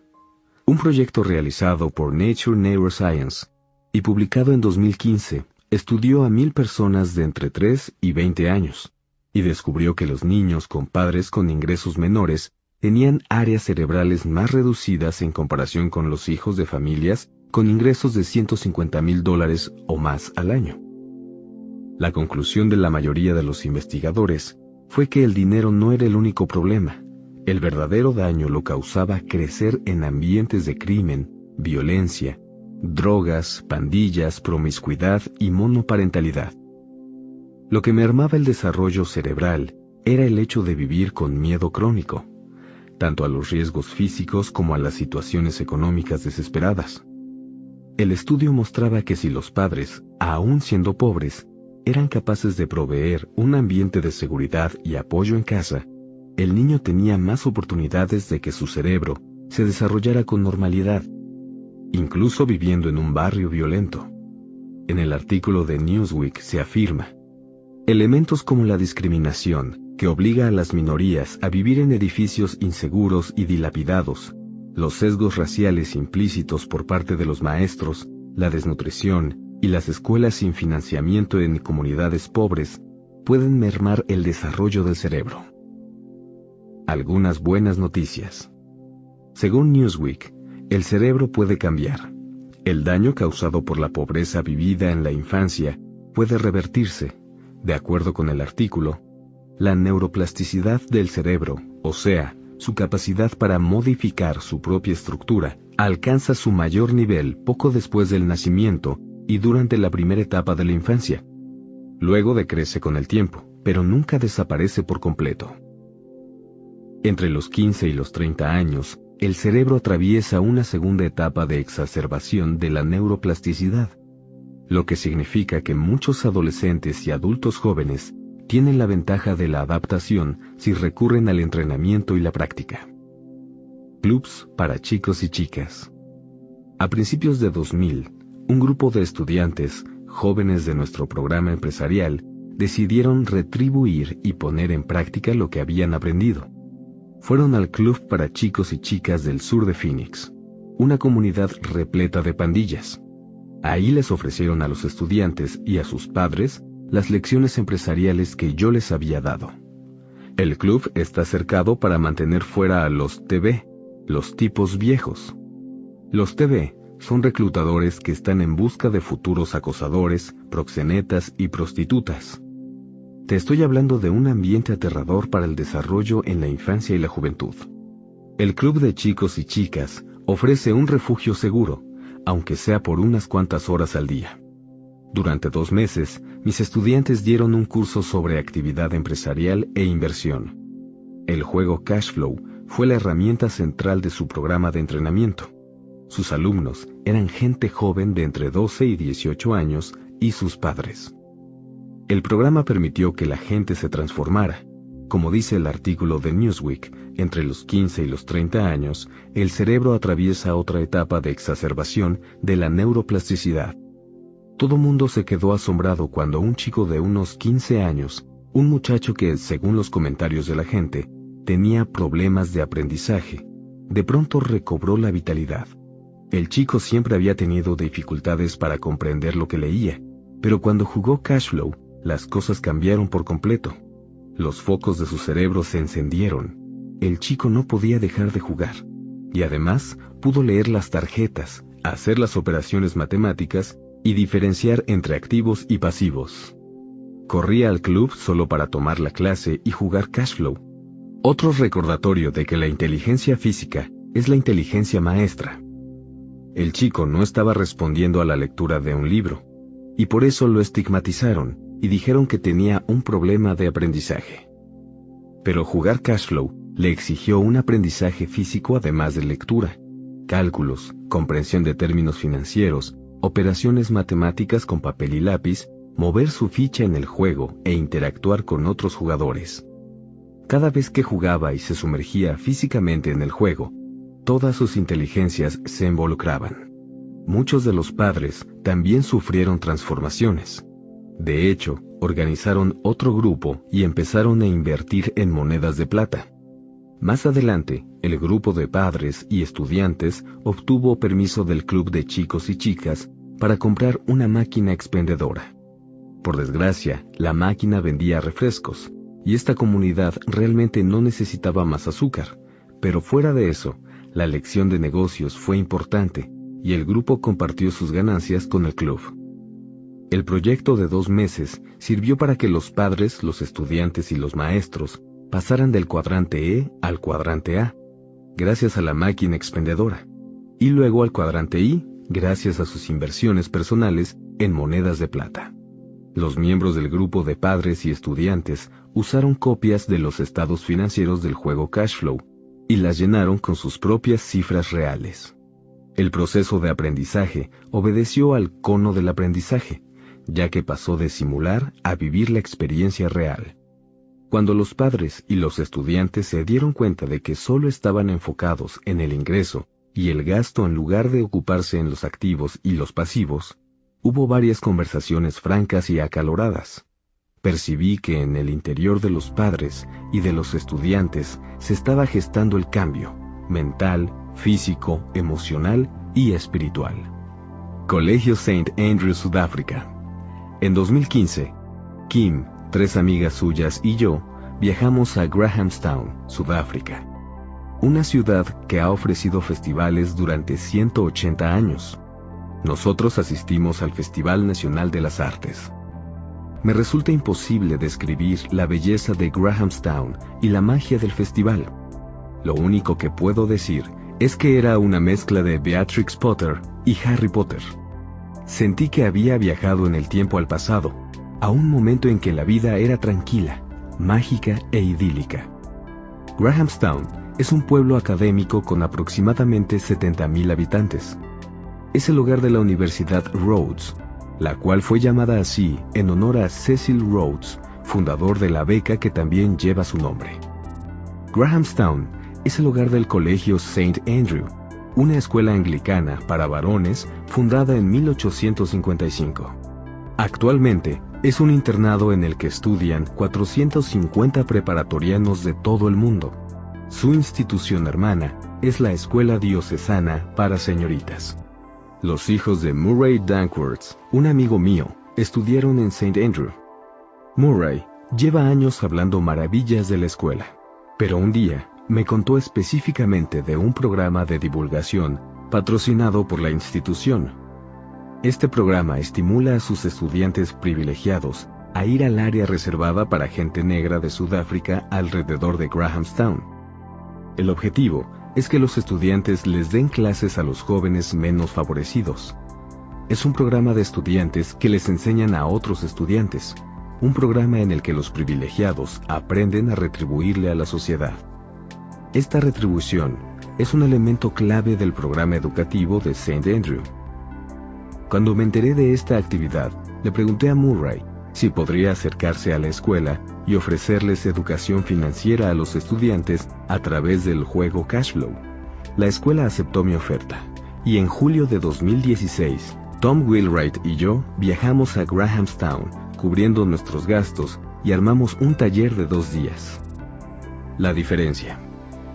La diferencia se hizo evidente en la diversidad del grupo que reunimos. Le pedí a St. Andrew que incluyera a chicos y chicas negros y blancos, así como a instructores de St. Andrew y de la Universidad Rhodes. También participaron algunos amigos de Murray, empresarios de los cuadrantes D e I del área de Grahamstown. Decidimos invitar a maestros y también a empresarios de los cuadrantes D e I, porque como todos sabemos, hay mucha gente de negocios que se queja porque los estudiantes no tienen exposición a lo que en verdad sucede en el ámbito empresarial. El hecho de que en el taller participaran maestros de la escuela y empresarios les daría a los 43 preparatorianos una visión extendida de los negocios en el mundo real. Un evento mágico. Nuestro evento de dos días fue mágico. Los estudiantes, los maestros y los empresarios fueron fabulosos. En ese taller vi encenderse los mismos focos en las mentes de todos. Fue una experiencia muy parecida al despertar del que fui testigo en el club de chicos y chicas en Phoenix. En cada mesa había entre cuatro y cinco estudiantes, un instructor o un empresario local. Después de que Tom y yo nos presentamos, todos empezaron a jugar Cashflow. La primera hora. El primer juego duró 60 minutos. Fue una hora increíblemente lenta, porque los adultos y los estudiantes tuvieron que atravesar el proceso de aprender el vocabulario, las operaciones matemáticas y los pasos que enseña el juego. aunque no se terminó de jugar en esa hora, decidimos hacer un alto y comenzar la discusión. Si recordamos el cono del aprendizaje del Dr. Edgar Dale, recordaremos que participar en una discusión se encuentra entre las mejores maneras de retener lo aprendido. Los estudiantes, los maestros y los empresarios tuvieron mucho que decir tras solamente haber jugado una hora. El aprendizaje había comenzado. La segunda hora. Después de la comida, volvimos a jugar Cashflow, pero de nuevo, solo le dedicamos una hora a la actividad. Los participantes ya estaban jugando con más agilidad. Los focos del entendimiento se siguieron encendiendo, y la segunda discusión fue mucho más profunda y vigorosa. Al día siguiente. La tercera hora de actividad la llevamos a cabo a la mañana siguiente. En esta ocasión, la situación estuvo a punto de salirse de control. El nivel del barullo subió bastante y no quedaba duda de que los adultos y los estudiantes estaban inmersos en el juego. La tercera ronda de discusiones fue bulliciosa y animada, ya que más participantes comenzaron a sentir que el foco se encendía en su mente. Lo más interesante fue ver que en lugar de que la gente le dijera a Tom Wheelwright, aquí en África no se puede hacer eso, los empresarios locales afirmaron, ya lo estamos haciendo aquí. El programa de dos días llegó a su fin cuando Tom y yo presentamos problemas de la vida real para que los estudiantes los resolvieran. Cómo comprar un Porsche te puede enriquecer aún más. Justo como imaginé, este desafío les gustó particularmente a los jóvenes. Una vez más, el gozo me embargó en cuanto vi los focos de los adultos y de los estudiantes encenderse y permanecer así. Las secuelas. Murray me llamó algunos días después del evento y me dijo que su teléfono había estado sonando sin parar. Los padres querían saber qué les había pasado a sus hijos. Un chico le llamó a su padre y le pidió que le prestara 100 mil rands, divisa sudafricana, para invertir en su primera propiedad. Evidentemente, su padre le pidió que estudiara más a fondo el tema de los bienes raíces. Otros alumnos se estaban reuniendo para echar a andar su primer negocio. El Colegio St. Andrew es una institución líder en el campo educativo. Sus académicos son pensadores de avanzada y piensan en grande. Los líderes de la escuela, los maestros y los empresarios locales se han estado reuniendo para discutir la manera en que podrían implementar la educación financiera real en la escuela y en las zonas africanas desfavorecidas para que los estudiantes privilegiados les enseñen a los menos afortunados. El programa Retribución sigue vivo en el mágico Grahamstown, Sudáfrica.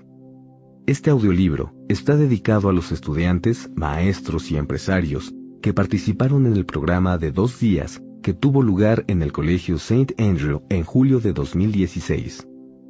Actuar como catalizadores entre los estudiantes, los maestros y los empresarios fue un suceso espiritual para Tom Wheelwright y para mí.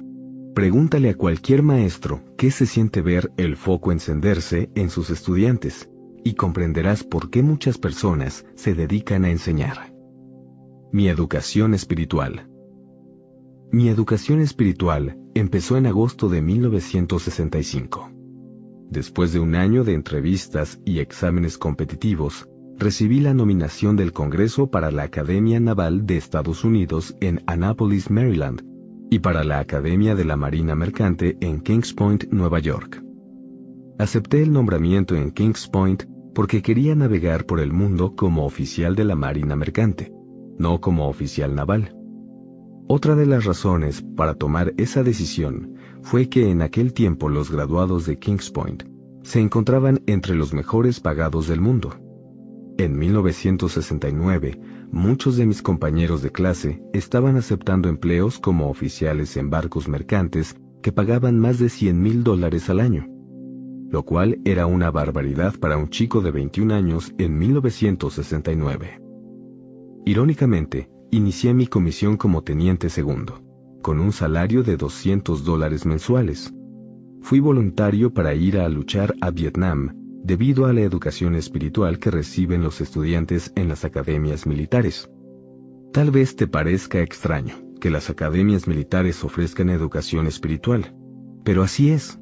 La primera palabra que te enseñan es misión, y las siguientes son obligación, honor, código, respeto e integridad.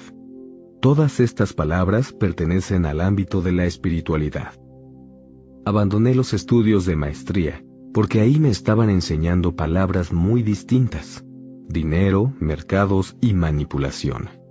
Como ya lo mencioné, todavía estaba en el cuerpo de infantería de Marina cuando empecé a estudiar la maestría.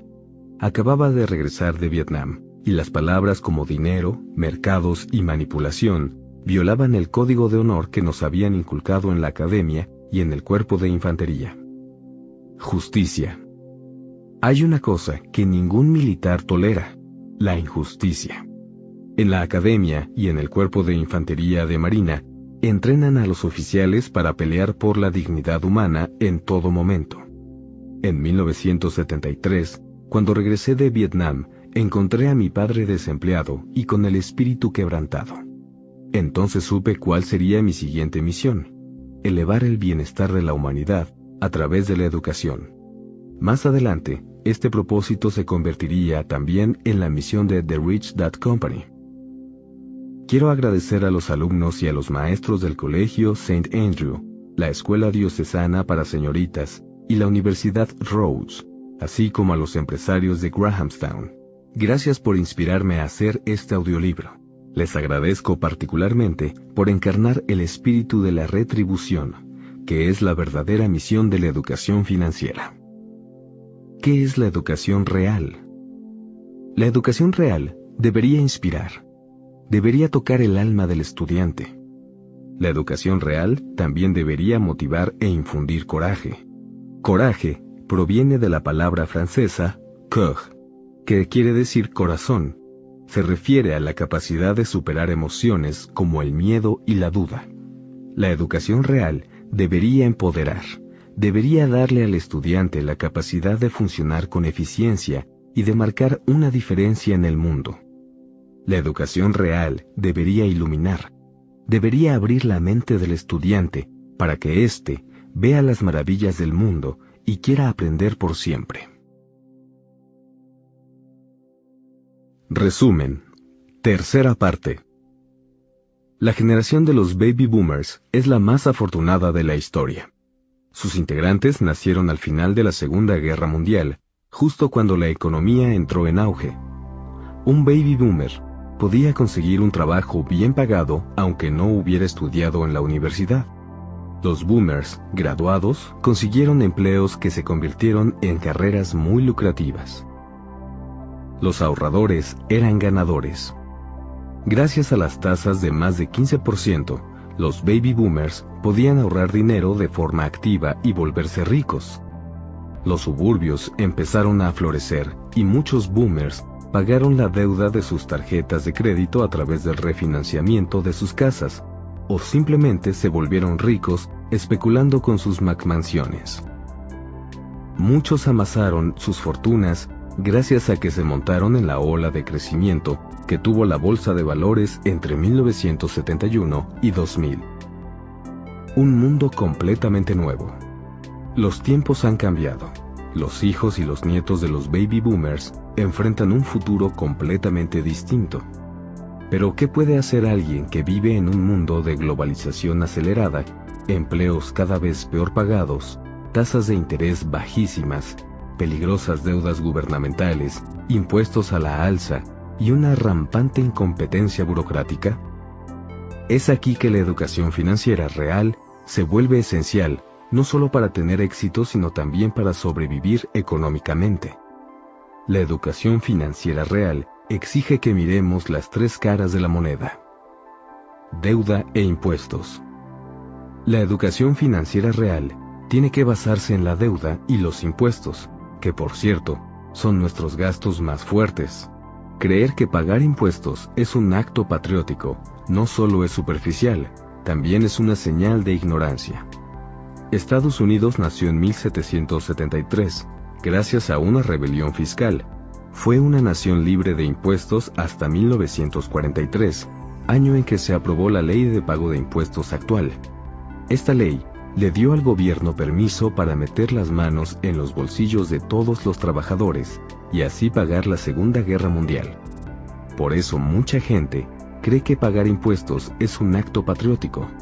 Hoy en día, nuestros impuestos alimentan a los Estados Bélicos Unidos y a los Estados Desempleados de América.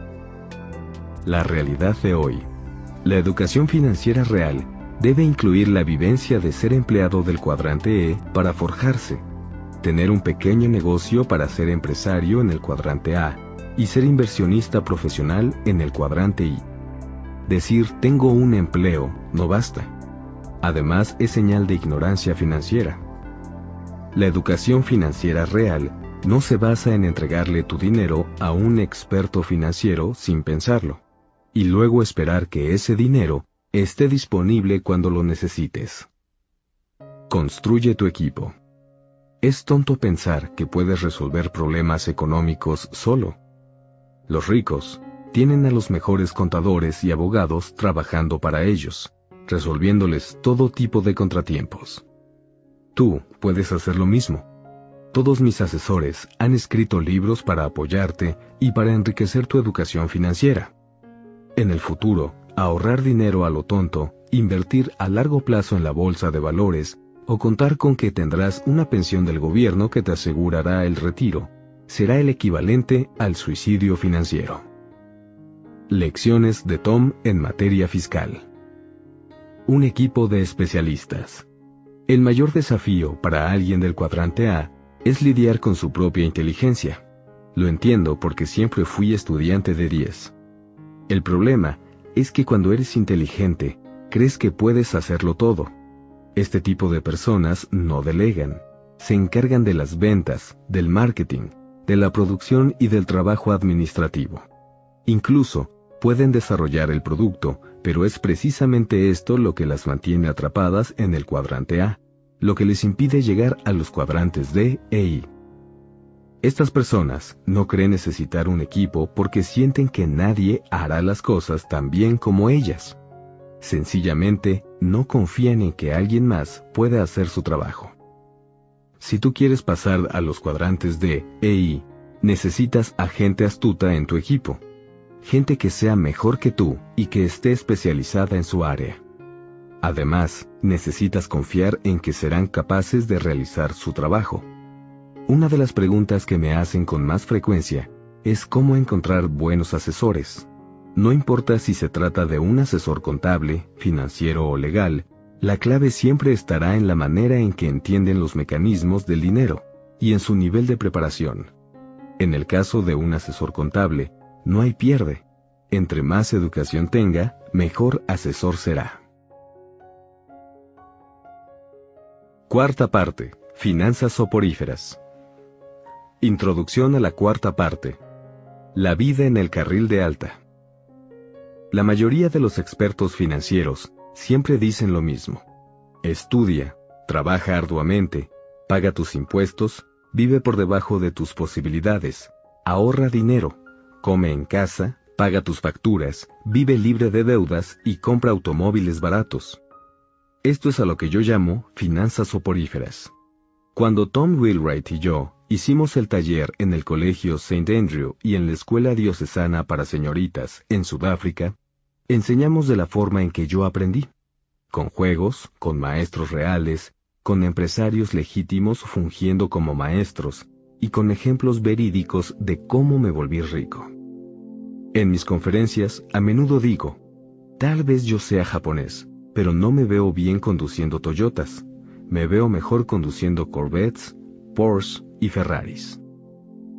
En el seminario de dos días para los estudiantes de Grahamstown, Usé un ejemplo de la vida real en el que explicaba cómo comprar un Porsche me había enriquecido aún más.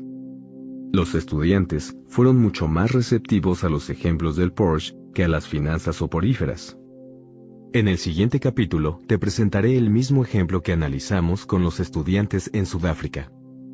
Una de las ventajas de la educación financiera real es que puedes divertirte aplicándola, vivir por encima de tus posibilidades y de todas formas volverte rico.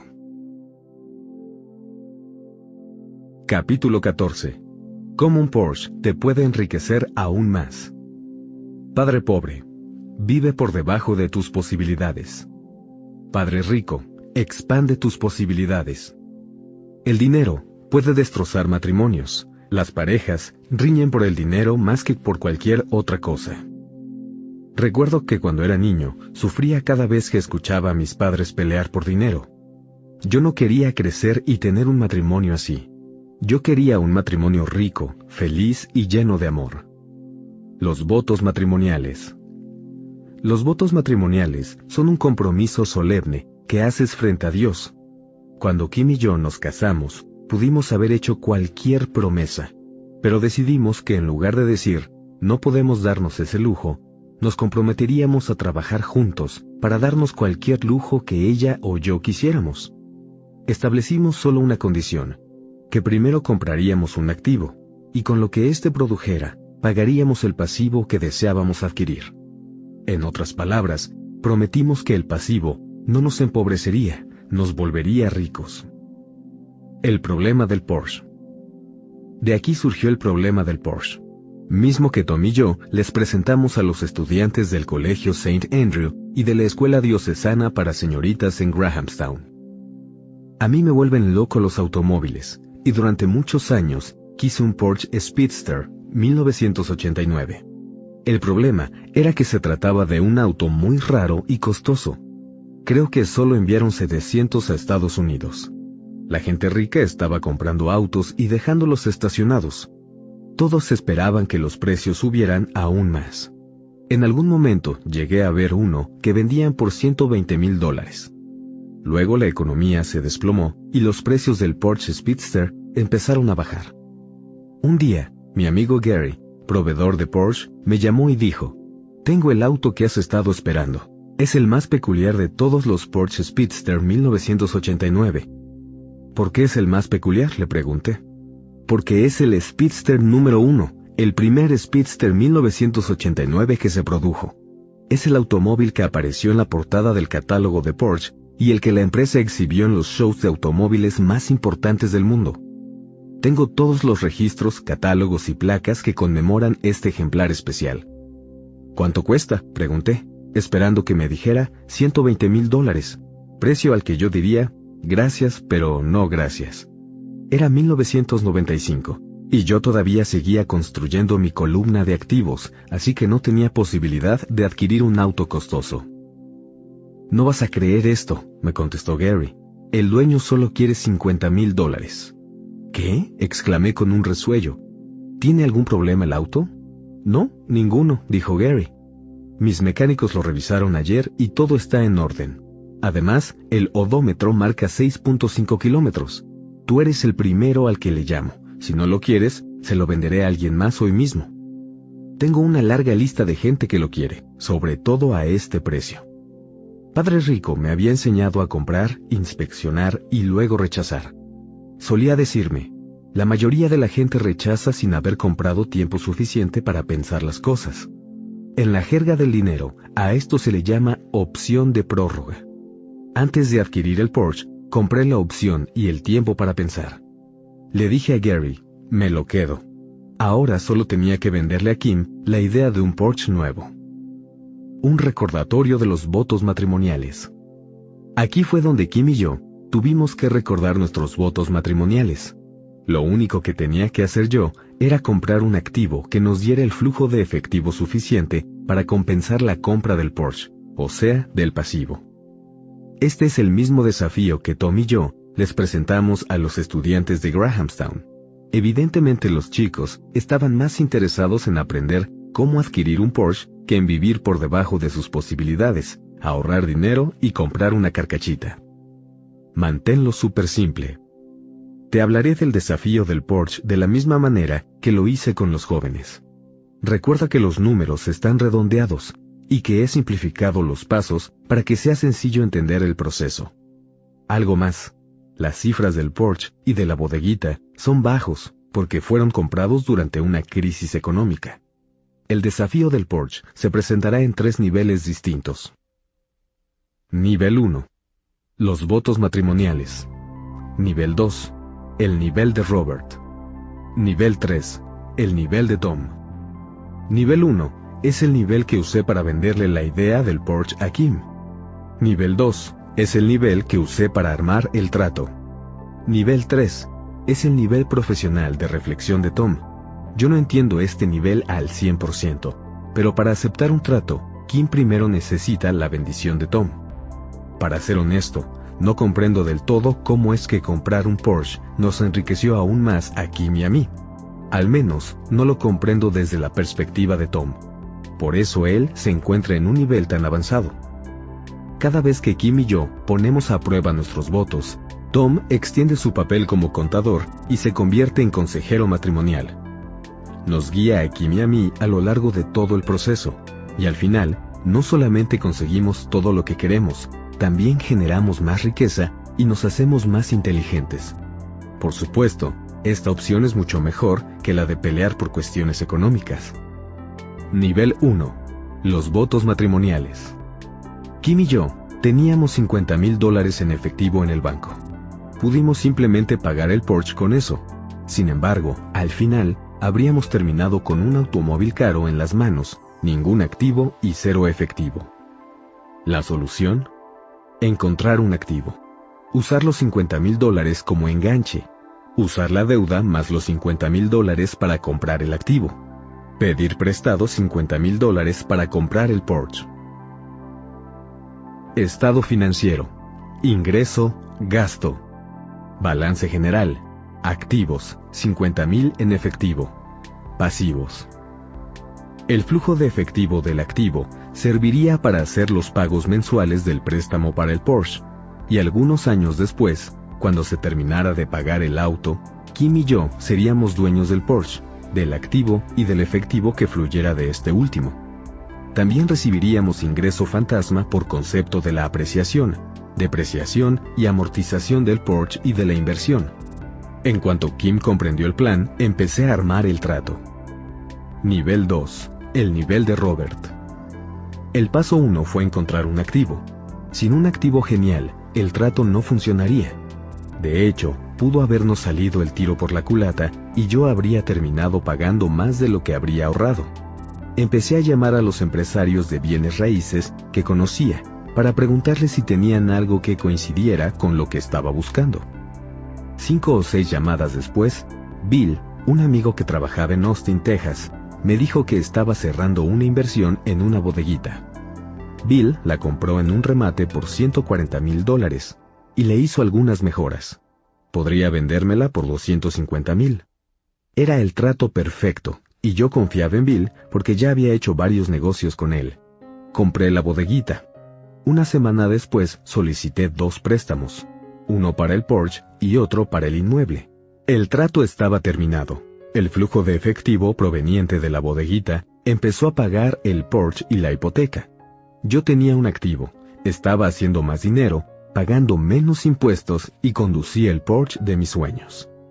Hace algunos años vendimos la bodeguita, sacamos una ganancia atractiva y la reinvertimos sin pagar impuestos.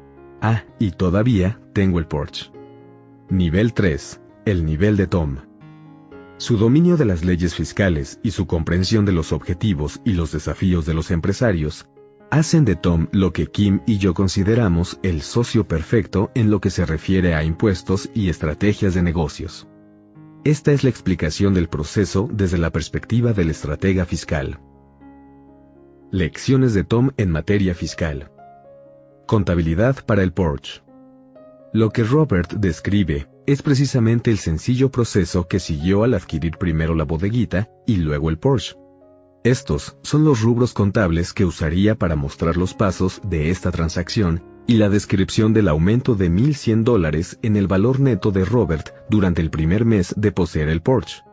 Comenzó con 50.000 dólares en efectivo y 50.000 dólares de valor neto.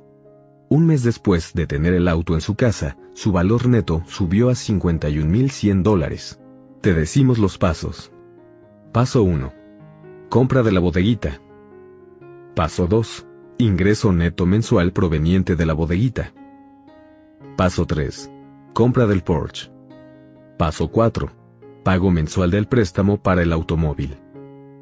Si no entiendes esta explicación perfectamente, discute los distintos niveles con un amigo o busca a una persona como Tom y pídele que te explique el proceso. Maestros reales, lecciones reales. A los estudiantes les encantó este ejemplo de la vida real. Uno por uno, fueron pasando al frente para recorrer el proceso mental. Esto lo hicieron explicándole al grupo la manera en que comprar un Porsche me enriqueció aún más. Mientras los estudiantes pasaban por turnos para repetir el proceso, Tom y yo fuimos viendo los cambios. En sus ojos notamos que el foco se había encendido. Para cuando terminó el taller de dos días, los alumnos comprendían perfectamente por qué un estado financiero era importante para toda persona que quisiera ser aún más rica comprando un Porsche. Muchos entendieron que su banquero no les prestaría dinero si no contaban con un estado financiero impecable. Ahora bien, recuerda que el estado financiero es tu boleta de calificaciones en la vida real cuando sales de la escuela. Tom y yo no tuvimos que convencer, amenazar ni sermonear a nadie. Ni siquiera tuvimos que exhortarlos a aprender más. La mayoría quería hacerlo. Muchos se acercaron a la pila de libros de asesores de Padre Rico que colocamos en una mesa en el salón y yo los animé a leer los que pensé les interesarían.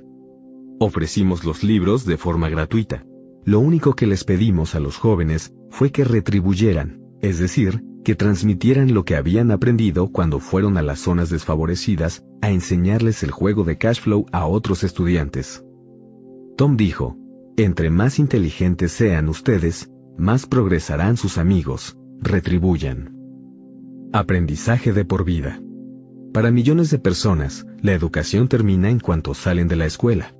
En muchos casos, la educación tradicional aniquila el espíritu de aprendizaje de la gente, y a mí me parece que esta es una tragedia socioeconómica. Yo habría sido una de esas personas, de no ser por mi padre rico. Al inspirarme a convertirme en empresario, no para ganar dinero, sino para alcanzar la libertad personal. Padre Rico también me enseñó que solo aprendiendo a vender, podría entrar al cuadrante D.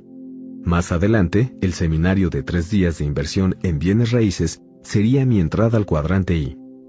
El amor por aprender y la educación permanente durante la vida son esenciales para alcanzar el éxito de los cuadrantes de EI. Actualmente, Kim, mis asesores y yo nos reunimos dos veces al año para estudiar libros increíbles, escritos por importantes maestros. El mundo se mueve demasiado rápido como para quedarse inmóvil. Para millones de personas, la educación termina en cuanto salen de la escuela. Esta es una de las razones principales del ensanchamiento de la brecha entre los ricos, los pobres y la clase media. Resumen. Cuarta parte. Pocas cosas tienen tanto impacto en la vida como vivir una experiencia de primera mano.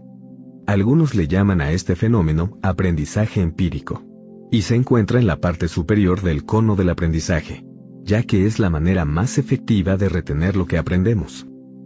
Creo que si recordamos con detenimiento el cono otra vez, podrás comprender qué sucedió esos dos días en Grahamstown. Al jugar Cashflow tres veces, una hora en cada ocasión, los estudiantes se colocaron en el nivel 2, simulación. Luego, al explicar mi desafío del Porsche, tuvieron que describir la experiencia real. En cuanto entendieron el poder de la educación financiera, el ejemplo del Porsche y la habilidad de vivir la vida de sus sueños y enseñar a otros, se interesaron más en la parte inferior del cono del aprendizaje, la lectura. A partir de ese momento, muchos estuvieron más dispuestos a leer y a asistir a otras clases de educación financiera real. Sé que el cono del aprendizaje funciona, porque ilustra el mismo proceso que usaba mi padre rico para enseñarnos a su hijo y a mí. Cuando teníamos nueve años jugábamos Monopoly, trabajábamos en la oficina de padre rico e íbamos a visitar las casas verdes que algún día se convertirían en un enorme hotel rojo. Como ya lo expliqué en Padre Rico, Padre Pobre, el hecho de que Padre Rico se negara a pagarnos me forzó a pensar como empresario y a echar a andar mi negocio de cómics a los nueve años. Como lo muestra el cono del aprendizaje, no hay nada mejor que vivir la experiencia real. Era muy chico, pero mis cómics empezaron a llevar dinero a mi bolsillo sin que yo tuviera que trabajar, y además aprendí la diferencia entre activo y pasivo. Esas sencillas lecciones marcaron la diferencia en mi vida. Ahora, Kim y yo, somos empresarios de verdad.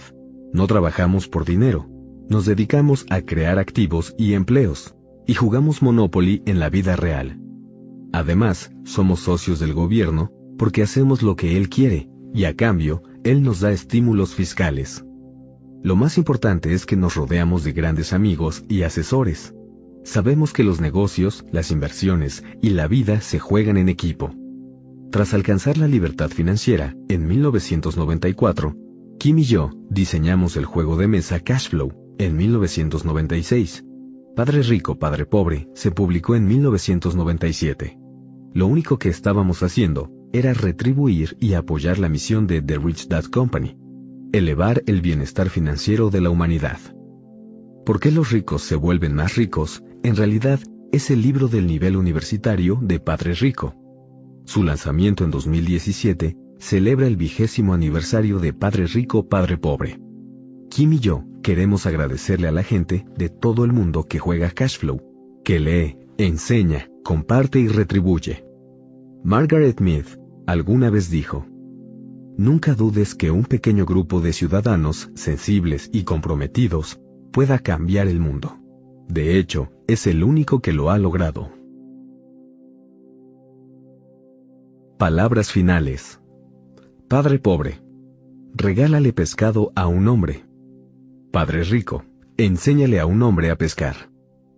Es evidente que nuestro sistema educativo actual es obsoleto porque fue diseñado para la era industrial. La buena noticia es que estamos en la era de la información, una época en que las oportunidades para la gente son mayores.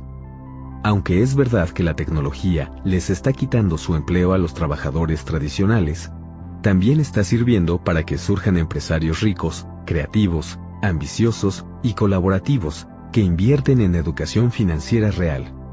En los próximos 20 años, no serán las escuelas, ni los gobiernos, ni los burócratas, ni los ejecutivos, ni los políticos quienes cambien el mundo serán los empresarios con amplios conocimientos tecnológicos. El mayor error que puede cometer la gente es creer que los próximos 20 años serán como los 20 anteriores. Muchos piensan que pronto dejaremos atrás esta mala racha de la economía y que todo volverá a estar bien. Pero nos guste o no, estamos atravesando el cambio más dramático en la historia de la humanidad vale la pena que empecemos a creer en la sabiduría que hay en los clichés, como las placas tectónicas se están moviendo, y nuestros mañanas ya no serán como nuestros ayeres. La pregunta es, ¿el sistema educativo actual cambiará a la par de nuestra evolución o nos llevará a la extinción? La educación es más importante que nunca, pero tenemos que insistir en la pregunta, ¿qué tipo de educación? Si no contamos con educación financiera, es comprensible que millones de personas honestas se vuelvan tramposas y cometan actos deshonestos con la esperanza de ganarse unos cuantos dólares por debajo del agua, sin pagar impuestos. Pero recuerda que a eso se le llama evasión fiscal y es un delito. Si no cuenta con educación financiera, la gente no puede distinguir entre evasión fiscal, que es ilegal, y elusión fiscal, que es legal. Si no contamos con educación financiera, es lógico que mucha gente crea que la mejor forma de pagar menos impuestos es trabajando menos o dejando de trabajar. Si no cuenta con educación financiera, la gente no se puede percatar de que el Banco de la Reserva Federal y el Departamento del Tesoro de Estados Unidos, creados en 1913, están profundamente vinculados. Si no cuenta con educación financiera, es lógico que la gente crea que cobrarles más impuestos a los ricos es la solución a su situación financiera personal.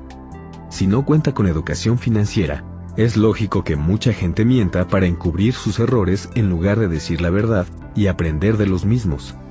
Millones de personas preferirían mentir sobre su situación financiera antes de admitir que no saben gran cosa sobre el dinero y pedir ayuda si la gente no cuenta con un estado financiero real o con alfabetismo financiero, no puede entender la amenaza que representan sus problemas económicos.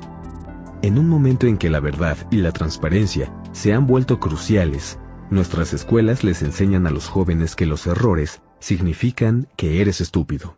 En los negocios, los errores significan estás despedido. Nos hemos convertido en una cultura disfuncional, en la que mentir es la mejor solución para sobrevivir. Como el verdadero problema es la falta de educación financiera, nuestra única salvación es aprender. Para finalizar, te diré que la pregunta más importante es, ¿qué quieres realmente? ¿Quieres seguridad en el empleo o libertad financiera? La respuesta determinará qué tipo de educación te conviene más. En mi opinión, las mejores palabras para este periodo de la evolución humana provienen de F. Scott Fitzgerald.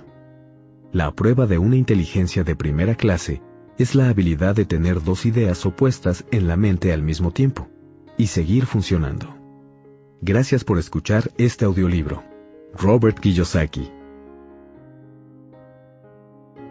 Epílogo. Entonces, ¿cómo cambiamos el mundo? Padre Rico solía decir, si quieres cambiar el mundo, comienza por cambiar tú. Cada vez que me quejaba y hacía berrinche por algo, mi padre me obligaba a repetirme, para que las cosas cambien, primero tengo que cambiar yo. Padre Rico me dejaba de tarea pensar en los cambios que podría efectuar en mí, y luego yo me reportaba de vuelta cuando se me ocurrían ideas nuevas siempre me sorprendió la forma en que la situación variaba en cuanto yo evolucionaba. Esperamos que hayas disfrutado de ¿Por qué los ricos se vuelven más ricos? de Robert T. Kiyosaki. Copyright del texto. 2017. Robert T. Kiyosaki and Tom Wheelwright, CPA. 2017. Penguin Random House Grupo Editorial SADCB. 2017. Alejandra Ramos por la traducción. Copyright del audiolibro. 2018. Penguin Random House Grupo Editorial SADCB. Todos los derechos reservados.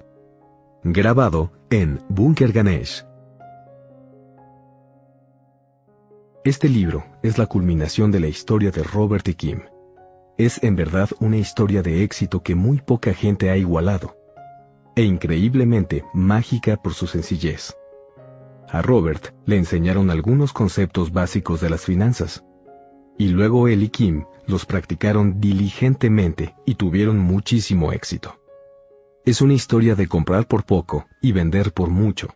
Es una historia de educación, de estar preparado para cuando los mercados colapsen. Es una historia de persistencia ante una gran oposición y de compromiso con una verdad sobre la que nadie más estaba dispuesto a hablar. La historia de Robert y Kim empezó el día que tuvieron su primera cita. Él le preguntó a ella qué quería de la vida, y a ella le sorprendió un poco que la cuestionara de una manera tan profunda, la primera vez que salían juntos. No obstante, lo pensó bien, y le dijo que quería tener su propio negocio. No quería ser una empleada porque ya había probado esa ruta y no había tenido éxito. Kim pensaba que le iría mucho mejor como empresaria. En aquel entonces no tenía idea de cuán profético resultaría su deseo. Luego, cuando celebraron su primer aniversario, bueno, creo que en realidad era el cumpleaños de ella, Robert le dio un regalo muy inusual. No le ofreció un diamante ni un brazalete, la inscribió en un curso de contabilidad. Robert creía que si Kim quería tener éxito en su negocio, más le valía aprender contabilidad. Ay, cómo desearía que más de mis clientes y clientas les regalaran a sus cónyuges cursos de contabilidad. Robert y Kim iniciaron una travesía para aprender acerca del dinero. Él ya había aprendido bastante del padre de su amigo, un hombre a quien llama Padre Rico. También aprendió mucho de R. Buckminster Fuller, su mentor. No obstante, donde más aprendió fue en la escuela de la vida, la de los golpes más duros. Su primer negocio fue como fabricante de carteras para surfistas, y tuvo mucho éxito en poco tiempo. Sin embargo, así como vino el éxito, también se fue. En su segundo negocio, fabricó y distribuyó camisetas y gorras de béisbol para eventos de rock. En él, tuvo todavía más éxito, y el fracaso fue aún más grande, ya que dejó a Robert con una deuda de 800 mil dólares para cuando conoció a Kim. Así que nos queda claro que ella no se casó con él por su dinero.